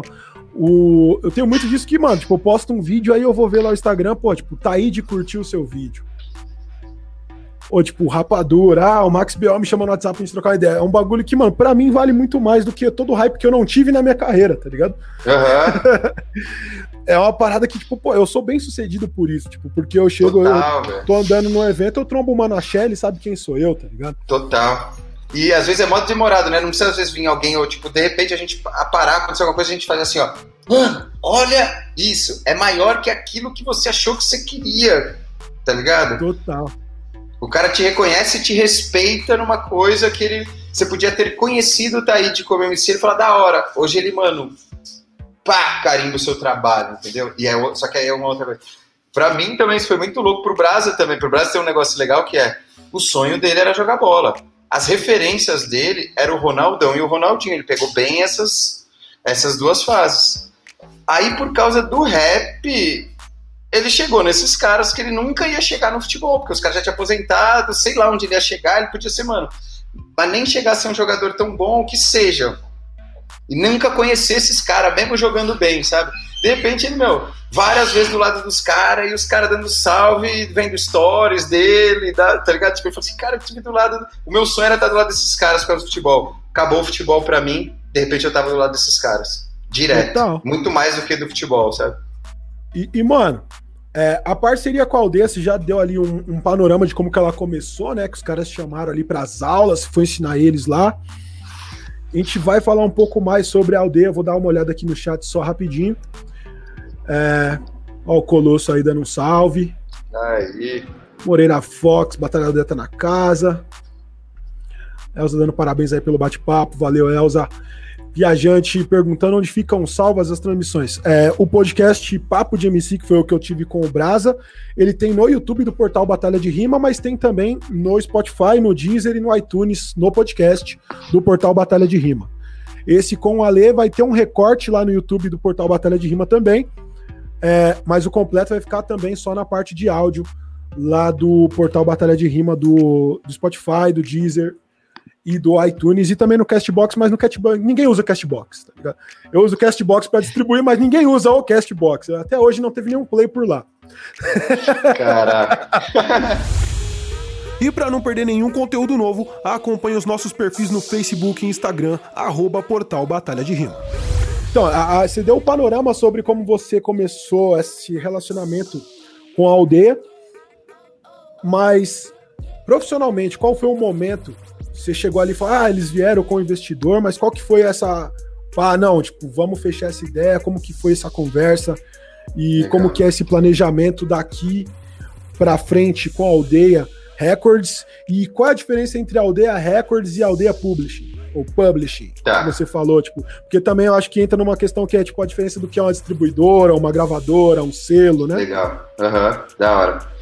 Ó, o, o legal é que o nossa aldeia não foi só as aulas, as aulas me botaram muito próximo deles, mas como uma batalha grande, aí de repente o Brasa ia fazer um showzinho lá, uma brincadeira, então você tinha essa ligação, um sabe do trabalho do outro, sabe? Admira, sabe do trabalho do outro. Quando eu terminei as aulas, eu não queria muito largar eles e vice-versa, sabe? A gente ainda ficou meio assim, ó, meu, se precisar, fala comigo. Aí eu falava assim com eles, olha, vocês precisam ter um, um, um e-mail para receber coisa comercial, não é possível vocês estar bagunçado. Cara, me dá o acesso, eu vou começar a ajudar vocês.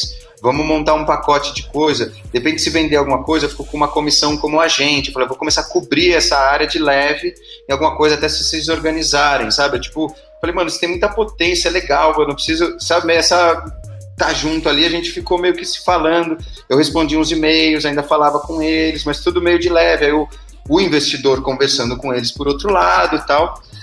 E então a gente ficou meio próximo. Eu ajudei até tipo assim, o primeiro eu montei um pacote para patrocínio da batalha que um Dimnog foi lá e deu uma grana, sabe? Eu falei, gente, isso é muito foda, vamos montar um pacotinho. Montei e comprei o pacote pelo Brasa, tá ligado? Eu falei, pô, é isso. Terminei de montar, quanto que custa e tal? Pronto, tô comprando primeiro. Então eu tava fazendo agitos legais assim com eles, testando, sabe? Ajudando nessas coisinhas. E só que aí pandemia, tudo mais, eu falei, cara, acho que agora é hora de eu cair para dentro de mim, assim, um pouco. Já tinha conversado com o Brasa sobre sair, mas eu falei, deixa eu ver o que eu quero fazer da vida. Não assim, sem pressa, sabe? Tipo, eu vou parar de pensar em tudo isso e só ficar calmo um pouco, ler o que eu gosto, tá, tá, tá. E aí, mano, naturalmente os caras vieram. Parece que é tudo meio louco, assim, né? Aí eles vieram pra, com essa proposta. O legal que foi, não é só, ah, vem, faz isso aqui, mas foi, todos me ouviram muito sobre como eu imaginava a empresa. Então, com o tempo, eu falei, fazer isso, será que faz sentido? Aí eu fui namorando aquela ideia. Por um acaso, eu tinha lido três livros na pandemia em inglês que cobriam todo esse assunto de gravadora. Livros sobre as gravadoras americanas dos anos 70, 80, uma parte que fala de, tipo, até envolvimento da máfia. Então era um negócio jornalístico muito foda, falava de mercado, máfia, tretas políticas, tudo. Um livro que fala da, do, de como mudou o modo de produção e composição nos Estados Unidos, por causa dos suecos. O outro que era bem, tipo, como montar e dirigir seu, seu selo, mais técnicozinho, coisa assim e tal. Eu tava estudando, tipo, tava fazendo meu TCC disso, vamos dizer assim, sabe? De, de, de, de fazer a gestão de uma gravadora, do editor e tudo mais. Aí a galera veio e eu comecei, meu.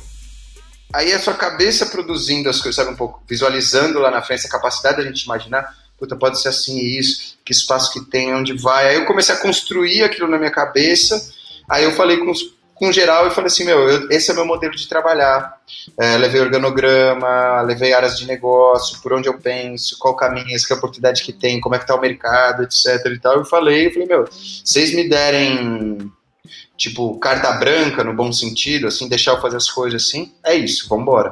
Aí o que, que é a diferença Aldeia Publishing e Aldeia Records? É, records é sobre gravação, fonograma, e Publishing é sobre edição, né? Então, para a galera mais ou menos entender, então as editoras, geralmente grandes gravadoras também têm uma grande editora, são empresas primas, assim, empresas irmãs. Então você tem a Sony Music, a Sony ATV Publishing lá, Universal Publishing, Universal Music, Warner Music, Warner Chappell, que funcionam presidentes separados, mas elas têm muita sinergia de negócio, porque muitas vezes até a gravadora fazer isso, ó, oh, você vai assinar comigo a parte de gravação, já assina com a minha editora, a gente já cuida tudo para você, já fica essa parte de gravação e edição, ou seja, fonograma, direito autoral.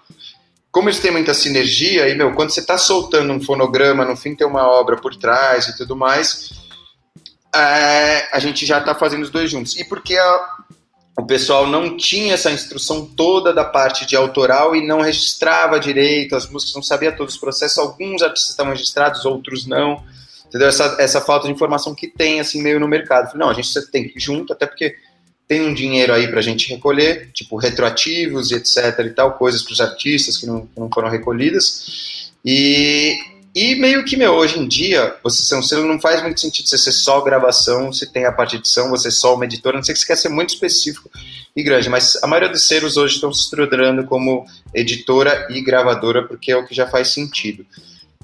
Eu vou cuidar dessas áreas, mas eu tenho uma missão um pouco de encaminhar um pouco da imagem do artista, que sempre ficou um pouco do lado do, do lado gravadora, quando a gente fala antigamente, mas no meu lado com o Brás era, o empres, era eu como manager. Hoje, o artistas não tem um manager, mas a gente está oferecendo um serviço 360. Então, a gente tem outras empresas do grupo que também vão atender esses artistas que a gente está montando. Então, a gente tem a Aldeia Agents, que é a parte de agenciamento que a gente falou. Ali dentro, acabou de entrar um cara para publicidade, para, meu, mas não só para os nossos artistas, mas a Batalha da Aldeia, é, levantar os patrocínios, cuidar das mídias, aí você tem o Bob, aí você vai ter os artistas, aí tem projetos do selo, então alguém que vai poder nos ajudar com isso. Aí você tem o agente show, então já temos, que agora está parado, mas a gente já tem conversas com os possíveis parceiros, não pode entrar, não vai, etc. Para o negócio de show, então a gente tem como oferecer esse 360 mais para o cara, Tipo, temos nossa área de merchandising, a lojinha, de repente dá para fazer uma camiseta do MC, sabe? Do beatmaker, um, um boné, uma, uma frase, alguma coisa assim. Então a gente tem como expandir esses negócios. Só que, no fim, esses artistas estão muito incubados, principalmente pela gravadora editora, e eu vou ser um responsável ali um pouco pela essa direção artística que depois vai desdobrar nessas outras coisas. Mas no Brasil eu acabava, tipo, olhando para tudo. Hoje eu consigo olhar mais para gravação edição, que é a parte mais criativa, artística e tal, e o que vai ajudar na imagem e marketing e tal, para que os outros, as áreas de venda também possam nos ajudar e dar, é, vamos dizer, dar esse apoio aí ao cara. O que eu falo muito para a galera, resumindo o espírito, é, cara, eu não sou seu vestidor, né? a gente é uma estrutura de negócios que vê em você um potencial, que vê que você é um bom negócio. Você é um negócio, eu sou um negócio. Eu tenho como fazer o seu negócio mais para frente, porque aqui a gente está focado em algumas estruturas, organizações e skills que você não tem, que eu posso te dar. E aí a gente, o que a gente tem é que se a gente se junta, se você acoplar o seu negócio aqui, nessa navezinha maior, mas que também não anda sozinha, acopla aqui que a gente faz a sua crescer, faz a sua, e o meu vai, o meu só cresce através de outros negócios. Uma gravadora não lança nada sozinha, uma editora não pode compor música, não pode registrar uma música, uma editora pode editar obras, pode fomentar a criatividade, uma editora pode ir atrás de business para aquela obra, uma gravadora a mesma coisa, ela cria o vídeo. Né? Então, até por isso eu estou criando um sistema lá onde a gente vai ter um trabalho muito bacana do trilho das áreas, de cada área lá. E lá eu falei com todo mundo, eu falei, aqui todo mundo é um talento. O meu mano de produção de vídeo, os caras do vídeo, o meu mano de operações, o Lucas, formado em matemática, mano, é um gênio. Então a galera, e eu, e eu falei, aqui cada um tem que se desenvolver. Porque, mano, quando, se tudo isso acabar um dia lá na frente, o que sobra é isso. É o que você aprendeu. Tipo, isso ninguém tira de você, mano. Arranca o seu braço, leva suas, leva suas coisas, leva seu patrimônio, mata sua família, mas ninguém tira o que você aprendeu. Mata tá a família não, mano. Não, não precisa ser. família não, mano. Você tá falando. Primeiro você começa falando sobre Mó que você tá lendo um bagulho que, que envolve negócio musical e máfia. Aí agora você já vinha falar de matar a família. Ale, tá perigoso. Tá perigoso. Tá perigoso. Eu fui longe, fui longe, mas isso é o que não tira da, da, da galera, assim. Então eu tô valorizando isso o conhecimento, porque aí valoriza aquilo que a gente falou. Cara, eu gosto de comer o que eu faço. Não é que eu fico trabalhando sempre, mas esse mundo me encanta. Eu gosto de falar sobre isso, gosto de fazer fazer isso ser legal para todos, sabe? Tipo, isso ser prazer como tá sendo aqui no nosso papo. Então, uma hora que eu então. sentar com você, artista, pra gente conversar sobre o seu futuro, não pode ser uma um bagulho chato. Mano, vem aqui em casa, nós estamos uma breja, vários clipes, sei lá, vamos fazer sempre uma coisa. Quando eu for sentar com outro cara de outro selo, com o Léo do Rapbox, com alguém da Ótima, tem que ser legal. Tem umas coisas chatas, mas tem que ser legal, mano. Você não pira nisso, eu também piro. Olha nós dois, dois caras que piram nisso. Já, já é legal, já tem uma coisa para trocar. E a gente pirando nisso, a gente pode criar umas coisas, construir coisas que não tem, entendeu? Tá na nossa mão essas coisas assim, todas, sabe? De movimentar a cena, de fazer as paradas legal. Então eu vejo muito isso. Eu estou trabalhando na, é, com inovação. Aqui todo mundo é todo mundo é um talento. Então eu tenho nem um mês de coisa. A gente está já conversando com todas as pessoas e já fazendo desenvolvimento pessoal profissional de todos. Não, vai ter, que nem eu te falei, o brother do vídeo, o diretor de vídeo, o Lucas, o, os artistas, o beatmaker, todo mundo vai ter plano de, de desenvolvimento. Total. Combinado com, com o outro, sabe? É importantíssimo a gente saber reconhecer cada peça nesse bastidor como uma engrenagem da parada, tá ligado? Que é o que a gente fala também sobre o mercado do hip hop, que muita gente fala sobre o que é hip hop, o que não é hip hop, o que é um mercado de hip hop. E aí nisso, de o hip hop são quatro elementos, a gente acaba excluindo diversos profissionais de dentro do hip hop para que poderiam somar muito nesse mercado. Então, tipo, ah, você não é hip hop porque você é um assessor de imprensa. Ah, você não é hip hop porque você é um vendedor de camiseta. Você não é um MC, você não é um DJ, você não é um grafiteiro. Isso é uma coisa que, tipo, destrói a parada. Então, tipo, é a mesma coisa numa empresa. Quando você fala que o artista é o talento, mas o resto não é talento, você tá, tipo, enfraquecendo todas as engrenagens, né, mano? É aquele bagulho que aqui no livro lá que fala comece pelo porquê, né, mano? Que a diferença do, do, do, do começar pelo porquê é que se você perguntar, perguntasse pro faxineiro da NASA o que, que ele tava fazendo ali enquanto ele tava varrendo o corredor da estação de lançamento, ele ia falar: Eu estou ajudando a levar o homem à lua. Ele não tá limpando o chão. É, né? pode crer, isso é muito foda. Então é, é, trabalhar isso em conjunto. E aí, você já seguiu a gente lá no Instagram? Arroba Portal Batalha de Rima. Lá tem conteúdo diferente do que tem aqui, além de ser o lugar mais fácil de avisar para geral sobre os conteúdos novos daqui do podcast e de lá do YouTube. A gente tá com uma parada assim, tipo, na, na cena musical, pensando nessa questão de selos, de, de, de aglomerados, né? Desde o surgimento aí do Rap Box, do, da Pineapple, Aldeia Records, é, um quilo, né? E suas tretas, etc. Passando por isso de, de entender como que funciona pro MC, muitos MCs acabam ficando com o pé atrás de fechar com gravadora, de fechar com selos, porque isso sempre foi uma coisa muito do coletivo dos MCs, né, mano? Sempre foi um, um, um conglomerado dos manos. Eu sou de uma época de artista independente que se você é um artista independente, um MC independente, você tinha que saber fazer o seu beat, gravar sua voz, mixar sua voz, masterizar a sua música, enviar a sua música para internet. Uhum. Você tinha que saber escrever o seu release, dialogar com os sites para divulgar o seu release e também fazer tudo que você já fazer, vender seu show, vender a sua camiseta. Eu, eu, mano, na época que eu lancei o meu trabalho, tipo, o meu, meu primeiro disco eu não fiz a produção musical, porque daí eu fechei com o Yuri Stocco, ele tipo, me ajudou nessa parte. Mas eu silcava o meu disco junto com o DJ do França. A gente silcava o disco um a um Caraca. no Silk Screen. A gente gravava os discos no gravador também, um a um, tá ligado?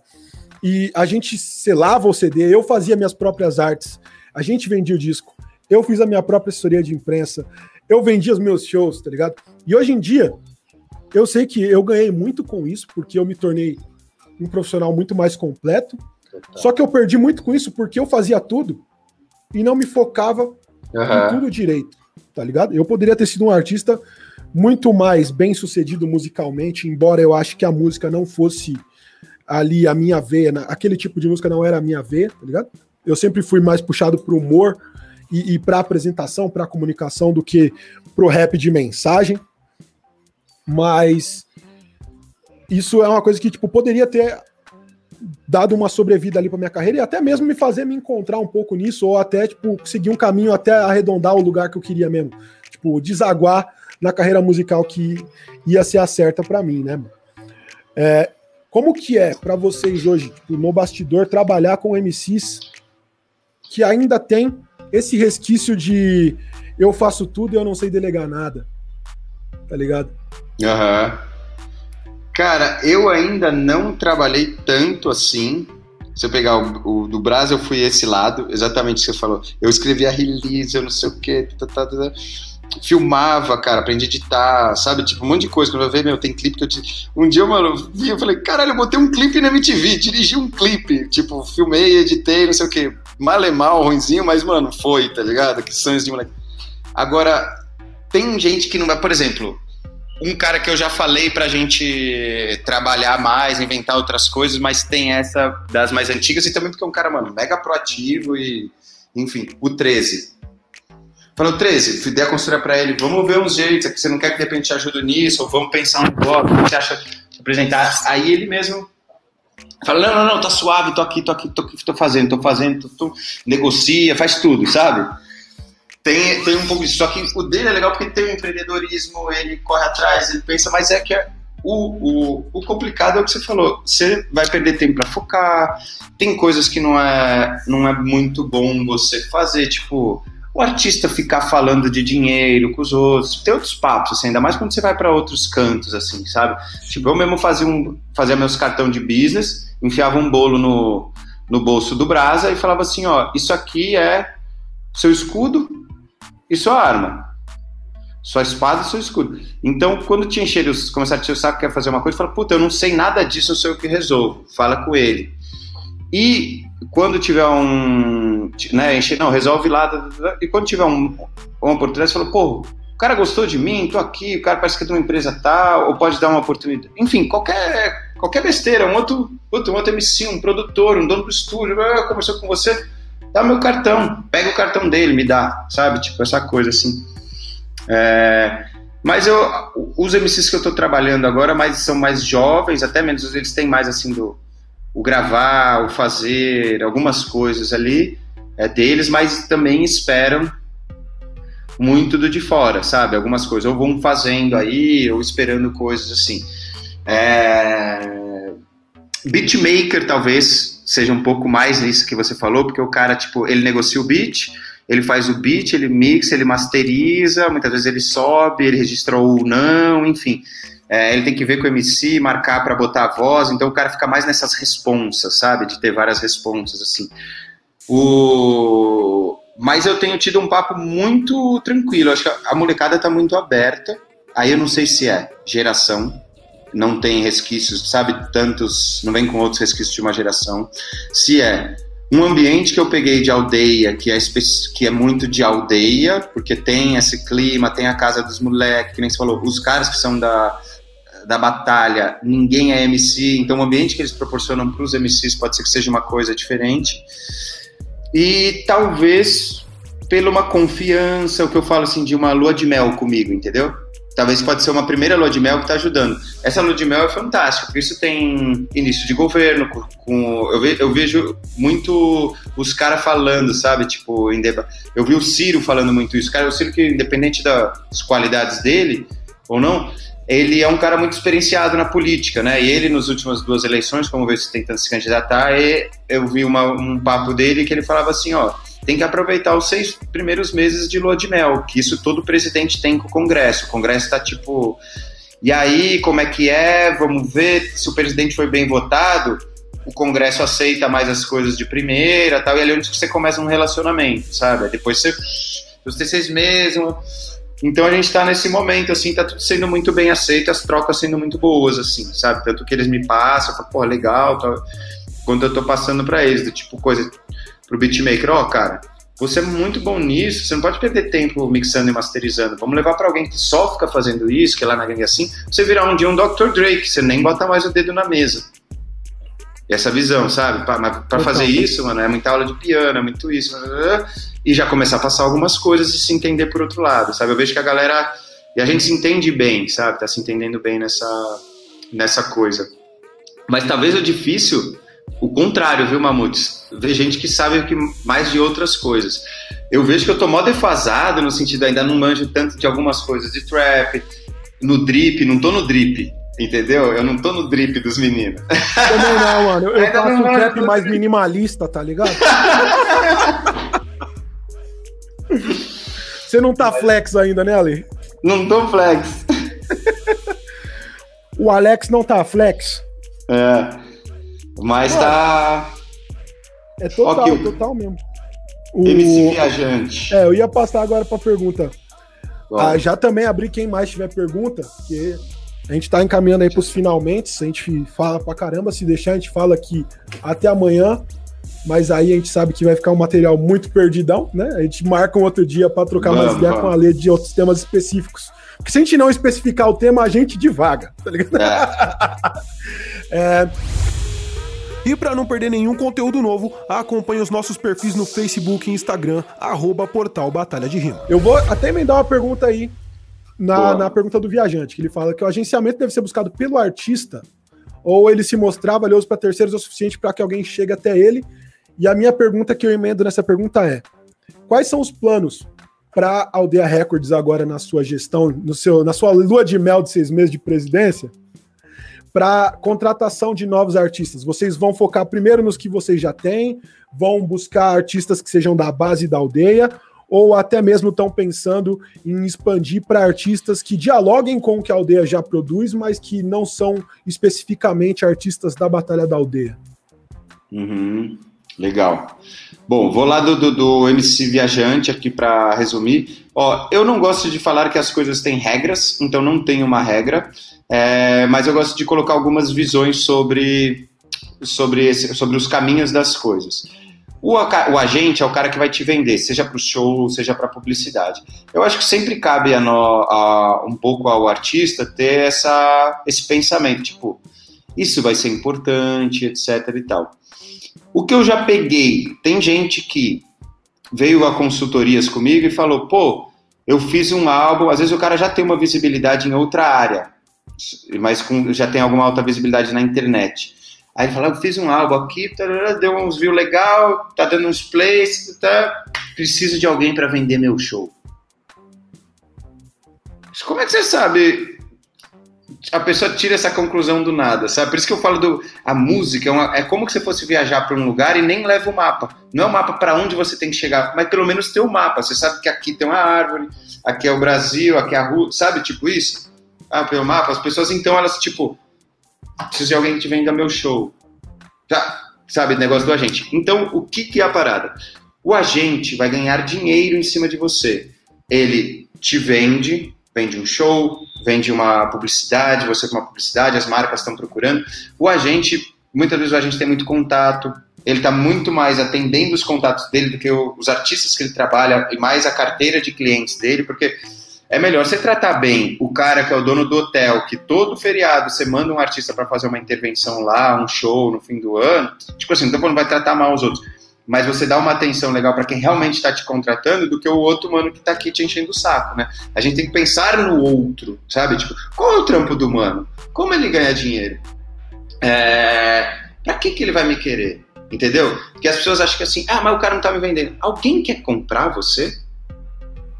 Então, o momento das coisas, sabe? Eu, como manager do Brasil, eu falei, eu vou cobrindo essa de agente passivo até a gente chegar num ponto que eu possa se aproximar de um agente, mas eu já vou encaminhando para isso ou vou construir uma marca que se torne é, interessante, porque o melhor dos mundos é quando quem você quer falar vem falar com você.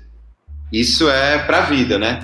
Pra, pô, você gostou de uma menina, de repente a menina tá, vem trocar uma ideia contigo. Você fala, opa, caraca, obrigado, G, obrigado. Então, como você provocar isso, você ser uma, uma figura interessante, você indo atrás de pessoas, não assim, eu preciso de alguém, preciso de alguém, preciso de alguém.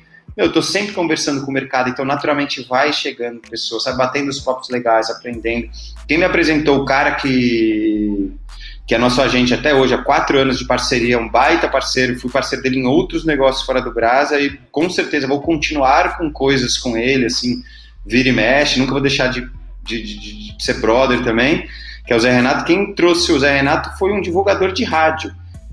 Que o cara, e eu nunca fiz um trabalho de divulgação de rádio com ele, mas porque ele achou interessante o caminho que nós estávamos tomando, se aproximou para conversar, porque tinha uma pessoa em comum é, com a gente.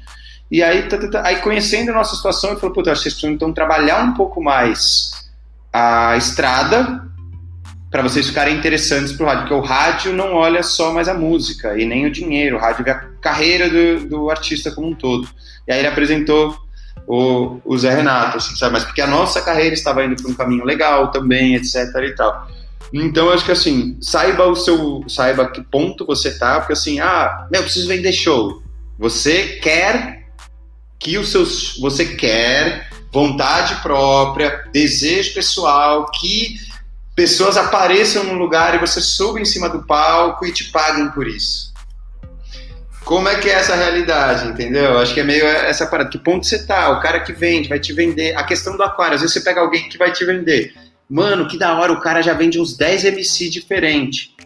Aí eu falo sobre a teoria do aquário. A teoria do aquário é ótima, metáfora do aquário é melhor para muita coisa que eu faço nessa vida da música. É, você prefere ser um peixe pequeno num aquário gigante um peixe grande no aquário pequeno. É a atenção que vão te dar. Então entenda o seu tamanho do seu peixe e o tamanho do aquário, sabe?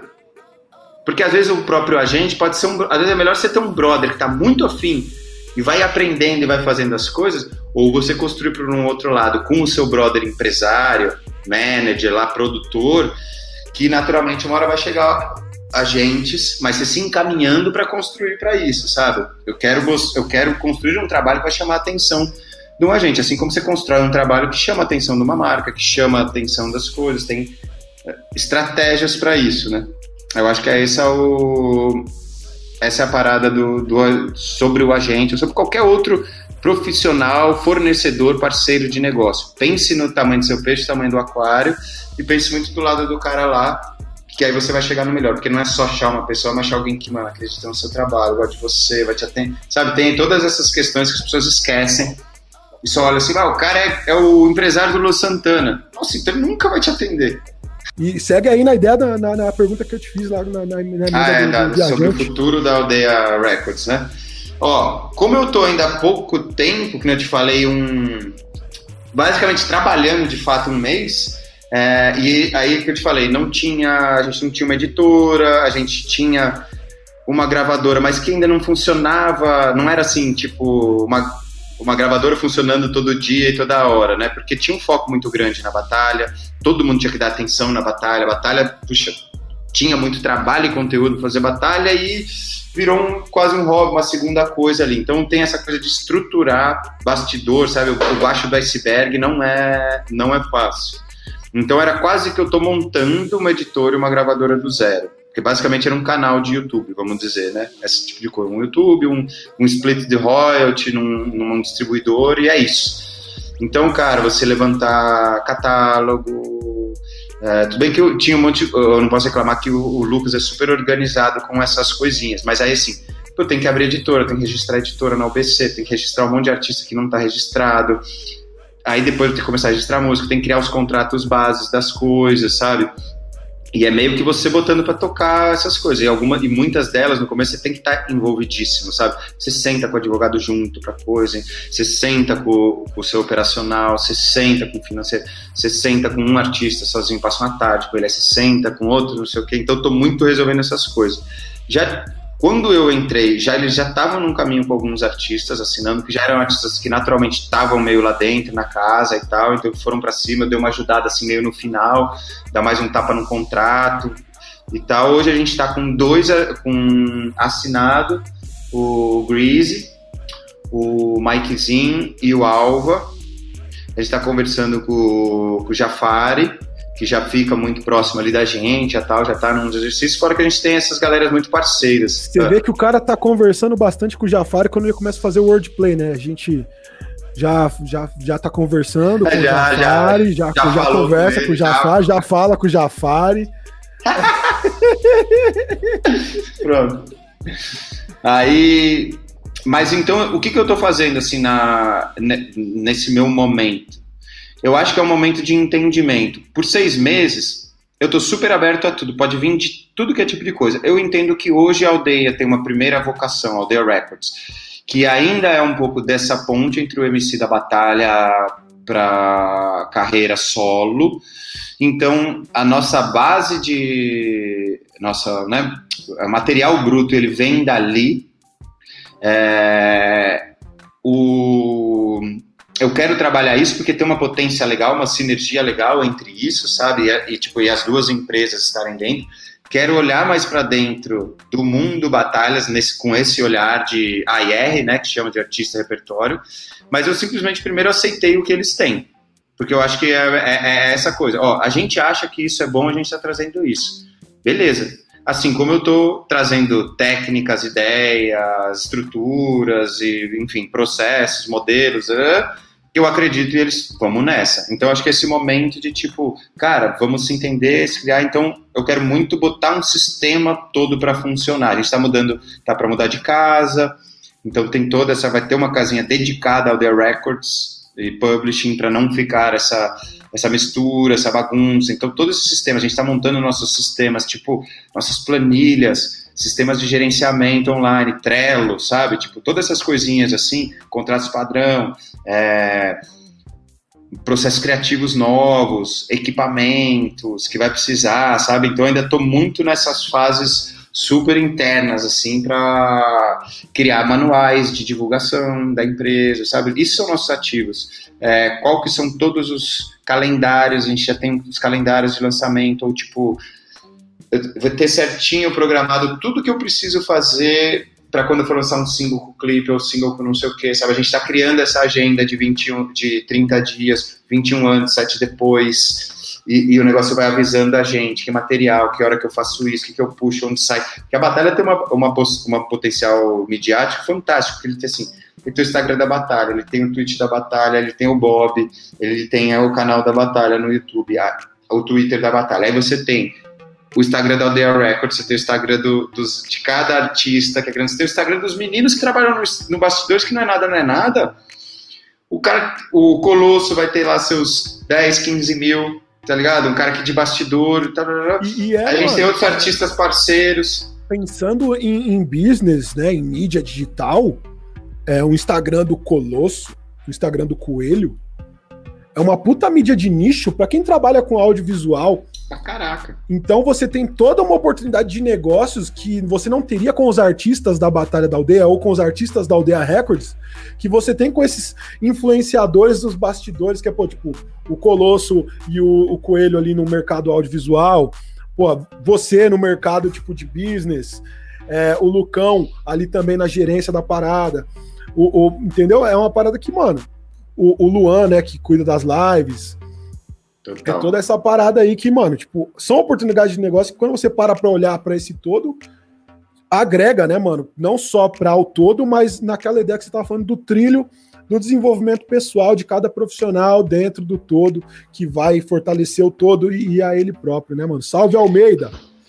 É, então eu tô muito assim, que eu te falei, eu tô muito focado agora nessas, eu acho que, que eu botei pro, lá, metas pro, pro nosso, até mandar um salve aí pro nossos dois, o nosso chairman, o Jorge Oliveira, mandar um salve pro, pro Diogo também, nosso CFO, um cara da estratégia também muito foda, da holding toda, né, o Jorge vem da área de entretenimento e luta também, ele, enfim, tem uma visão muito foda, é, então, assim, os meus três meses primeiros, eles estão muito nessa primeira estruturação, e agora que a gente vai mudar, então deixar todo mundo confortável, entender todo mundo, botar as primeiras coisas para rodar, para trabalhar, os primeiros lançamentos para sair, registrou, tututã, aí eu quero começar a olhar melhor para o artista. Tem os próprios meninos trazendo isso, mas eu quero ver essa coisa, essa cena, se comportando, ver a vocação, porque eu entendo que às vezes o selo, ele é muito de vocação de uma área. Não assim, ele vai ser só o trap que vem da batalha, não precisa ser isso. Pode ser mais urban music, pode ser coisa assim.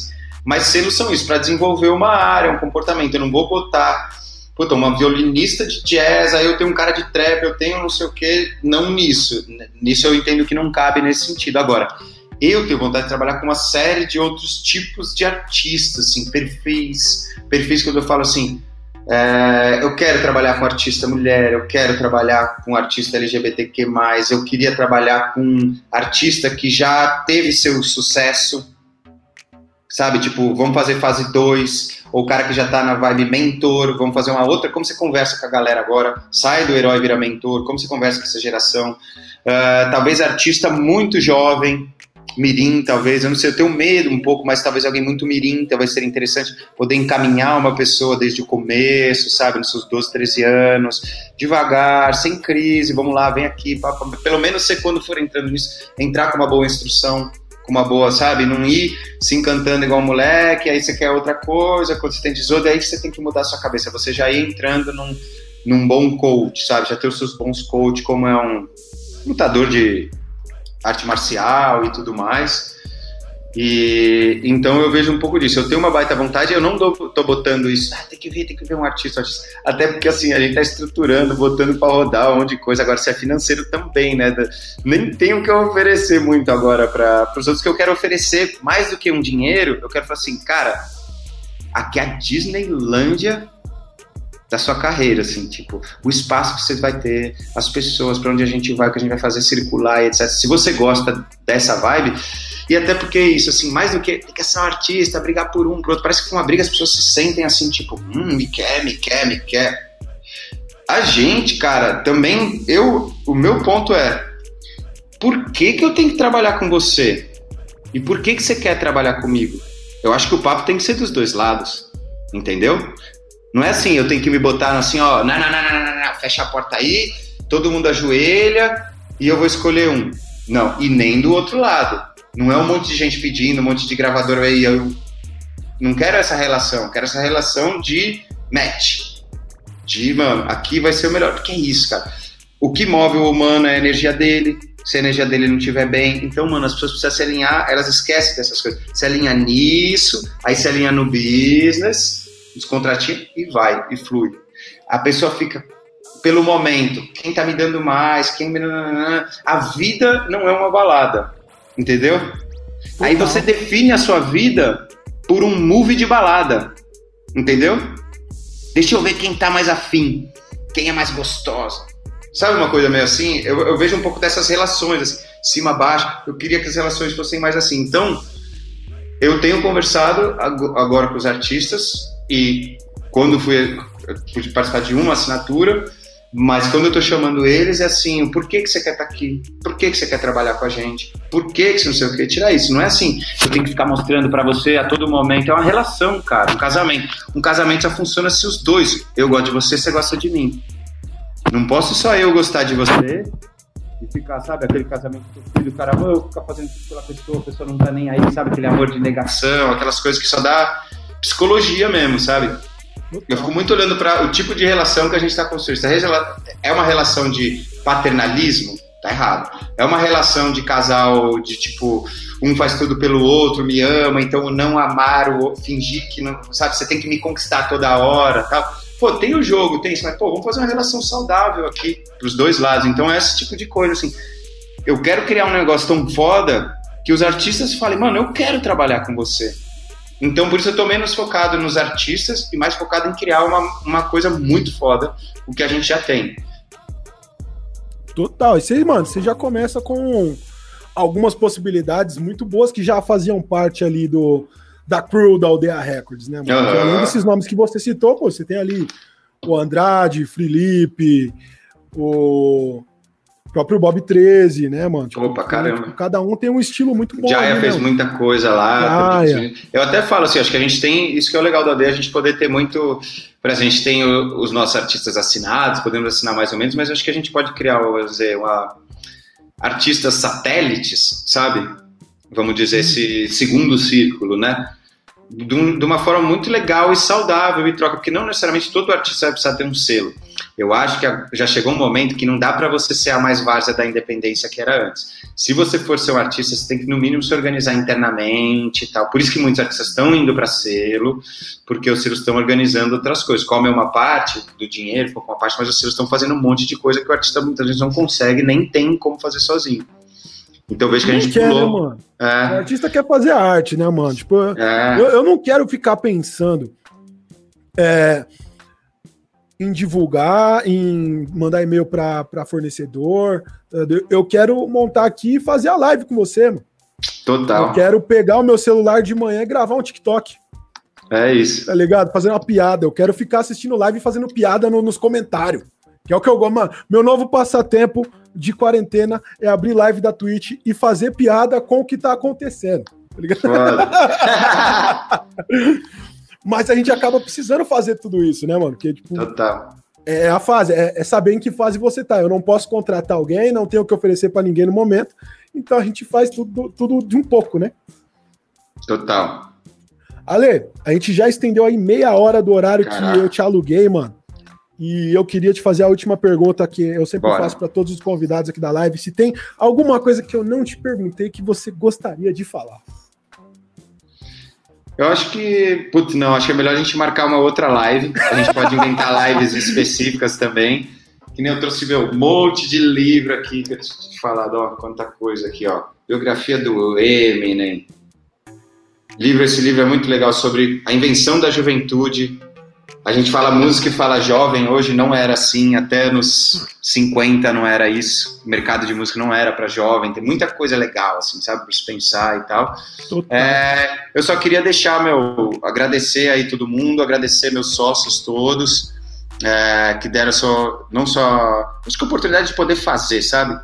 Pô, poder deixar. Isso é construção coletiva de um jeito legal, sabe? Tipo, putz, os meninos estão lá fazendo, mas me permitiram entrar numa coisa que podia ser só deles, assim, como permitiram o Jorge. Como o Jorge já tem conhecimento, mas mesmo assim foi humilde, me deixou colocar ali e vice-versa, um se ouvindo, o Jorge para puxar a gente, eu entendendo tudo com os meninos, sabe? Eles me balizam para um monte de coisa, principalmente essa sensibilidade humana, que é aí que é o mais difícil. O técnico existe, mas puta, aqui a galera pensa assim, tá bom, então vamos falar sábado. Vamos, isso é muito importante para a gente conduzir as coisas, assim.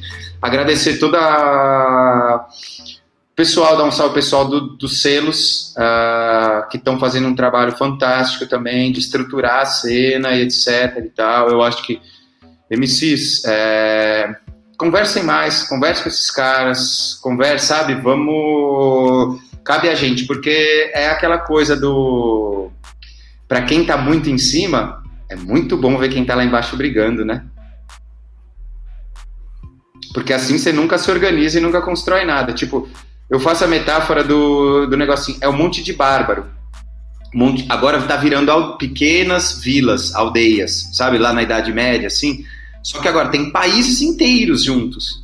Se a gente, a gente pode continuar em pequenas aldeias e vilarejos, porém, se a gente não se conversar com vilarejos, aldeias e pessoas, a gente vai sempre ficar desconfiado um do outro e Roma vai dominar tudo, entendeu? Assim, pros e aí vai instaurar o cristianismo e vai fazer essa merda toda. Os bárbaros precisam se né? conversar. Eu digo assim, os bárbaros todos precisam se conversar nesse sentido de, de classe. E a união, nós, oh, mano, nós temos que estar junto e tal. Aí uma hora a união é você faz um bagulho para mim e eu não faço nada para você. Assim, a união é falar do mercado, é botar as informações, quanto que é. Vamos, vamos estabelecer que o royalty vai ser assim para todo mundo?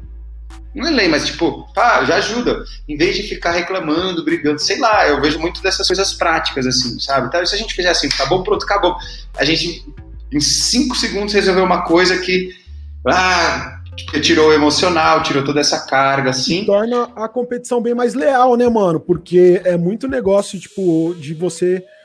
Ah, é, muito no dinheiro. Ah, então vem para cá que eu só te cobro 20%. Ah, vem para cá que eu só te cobro 30%. Não, vem para cá que eu te cobro 10%.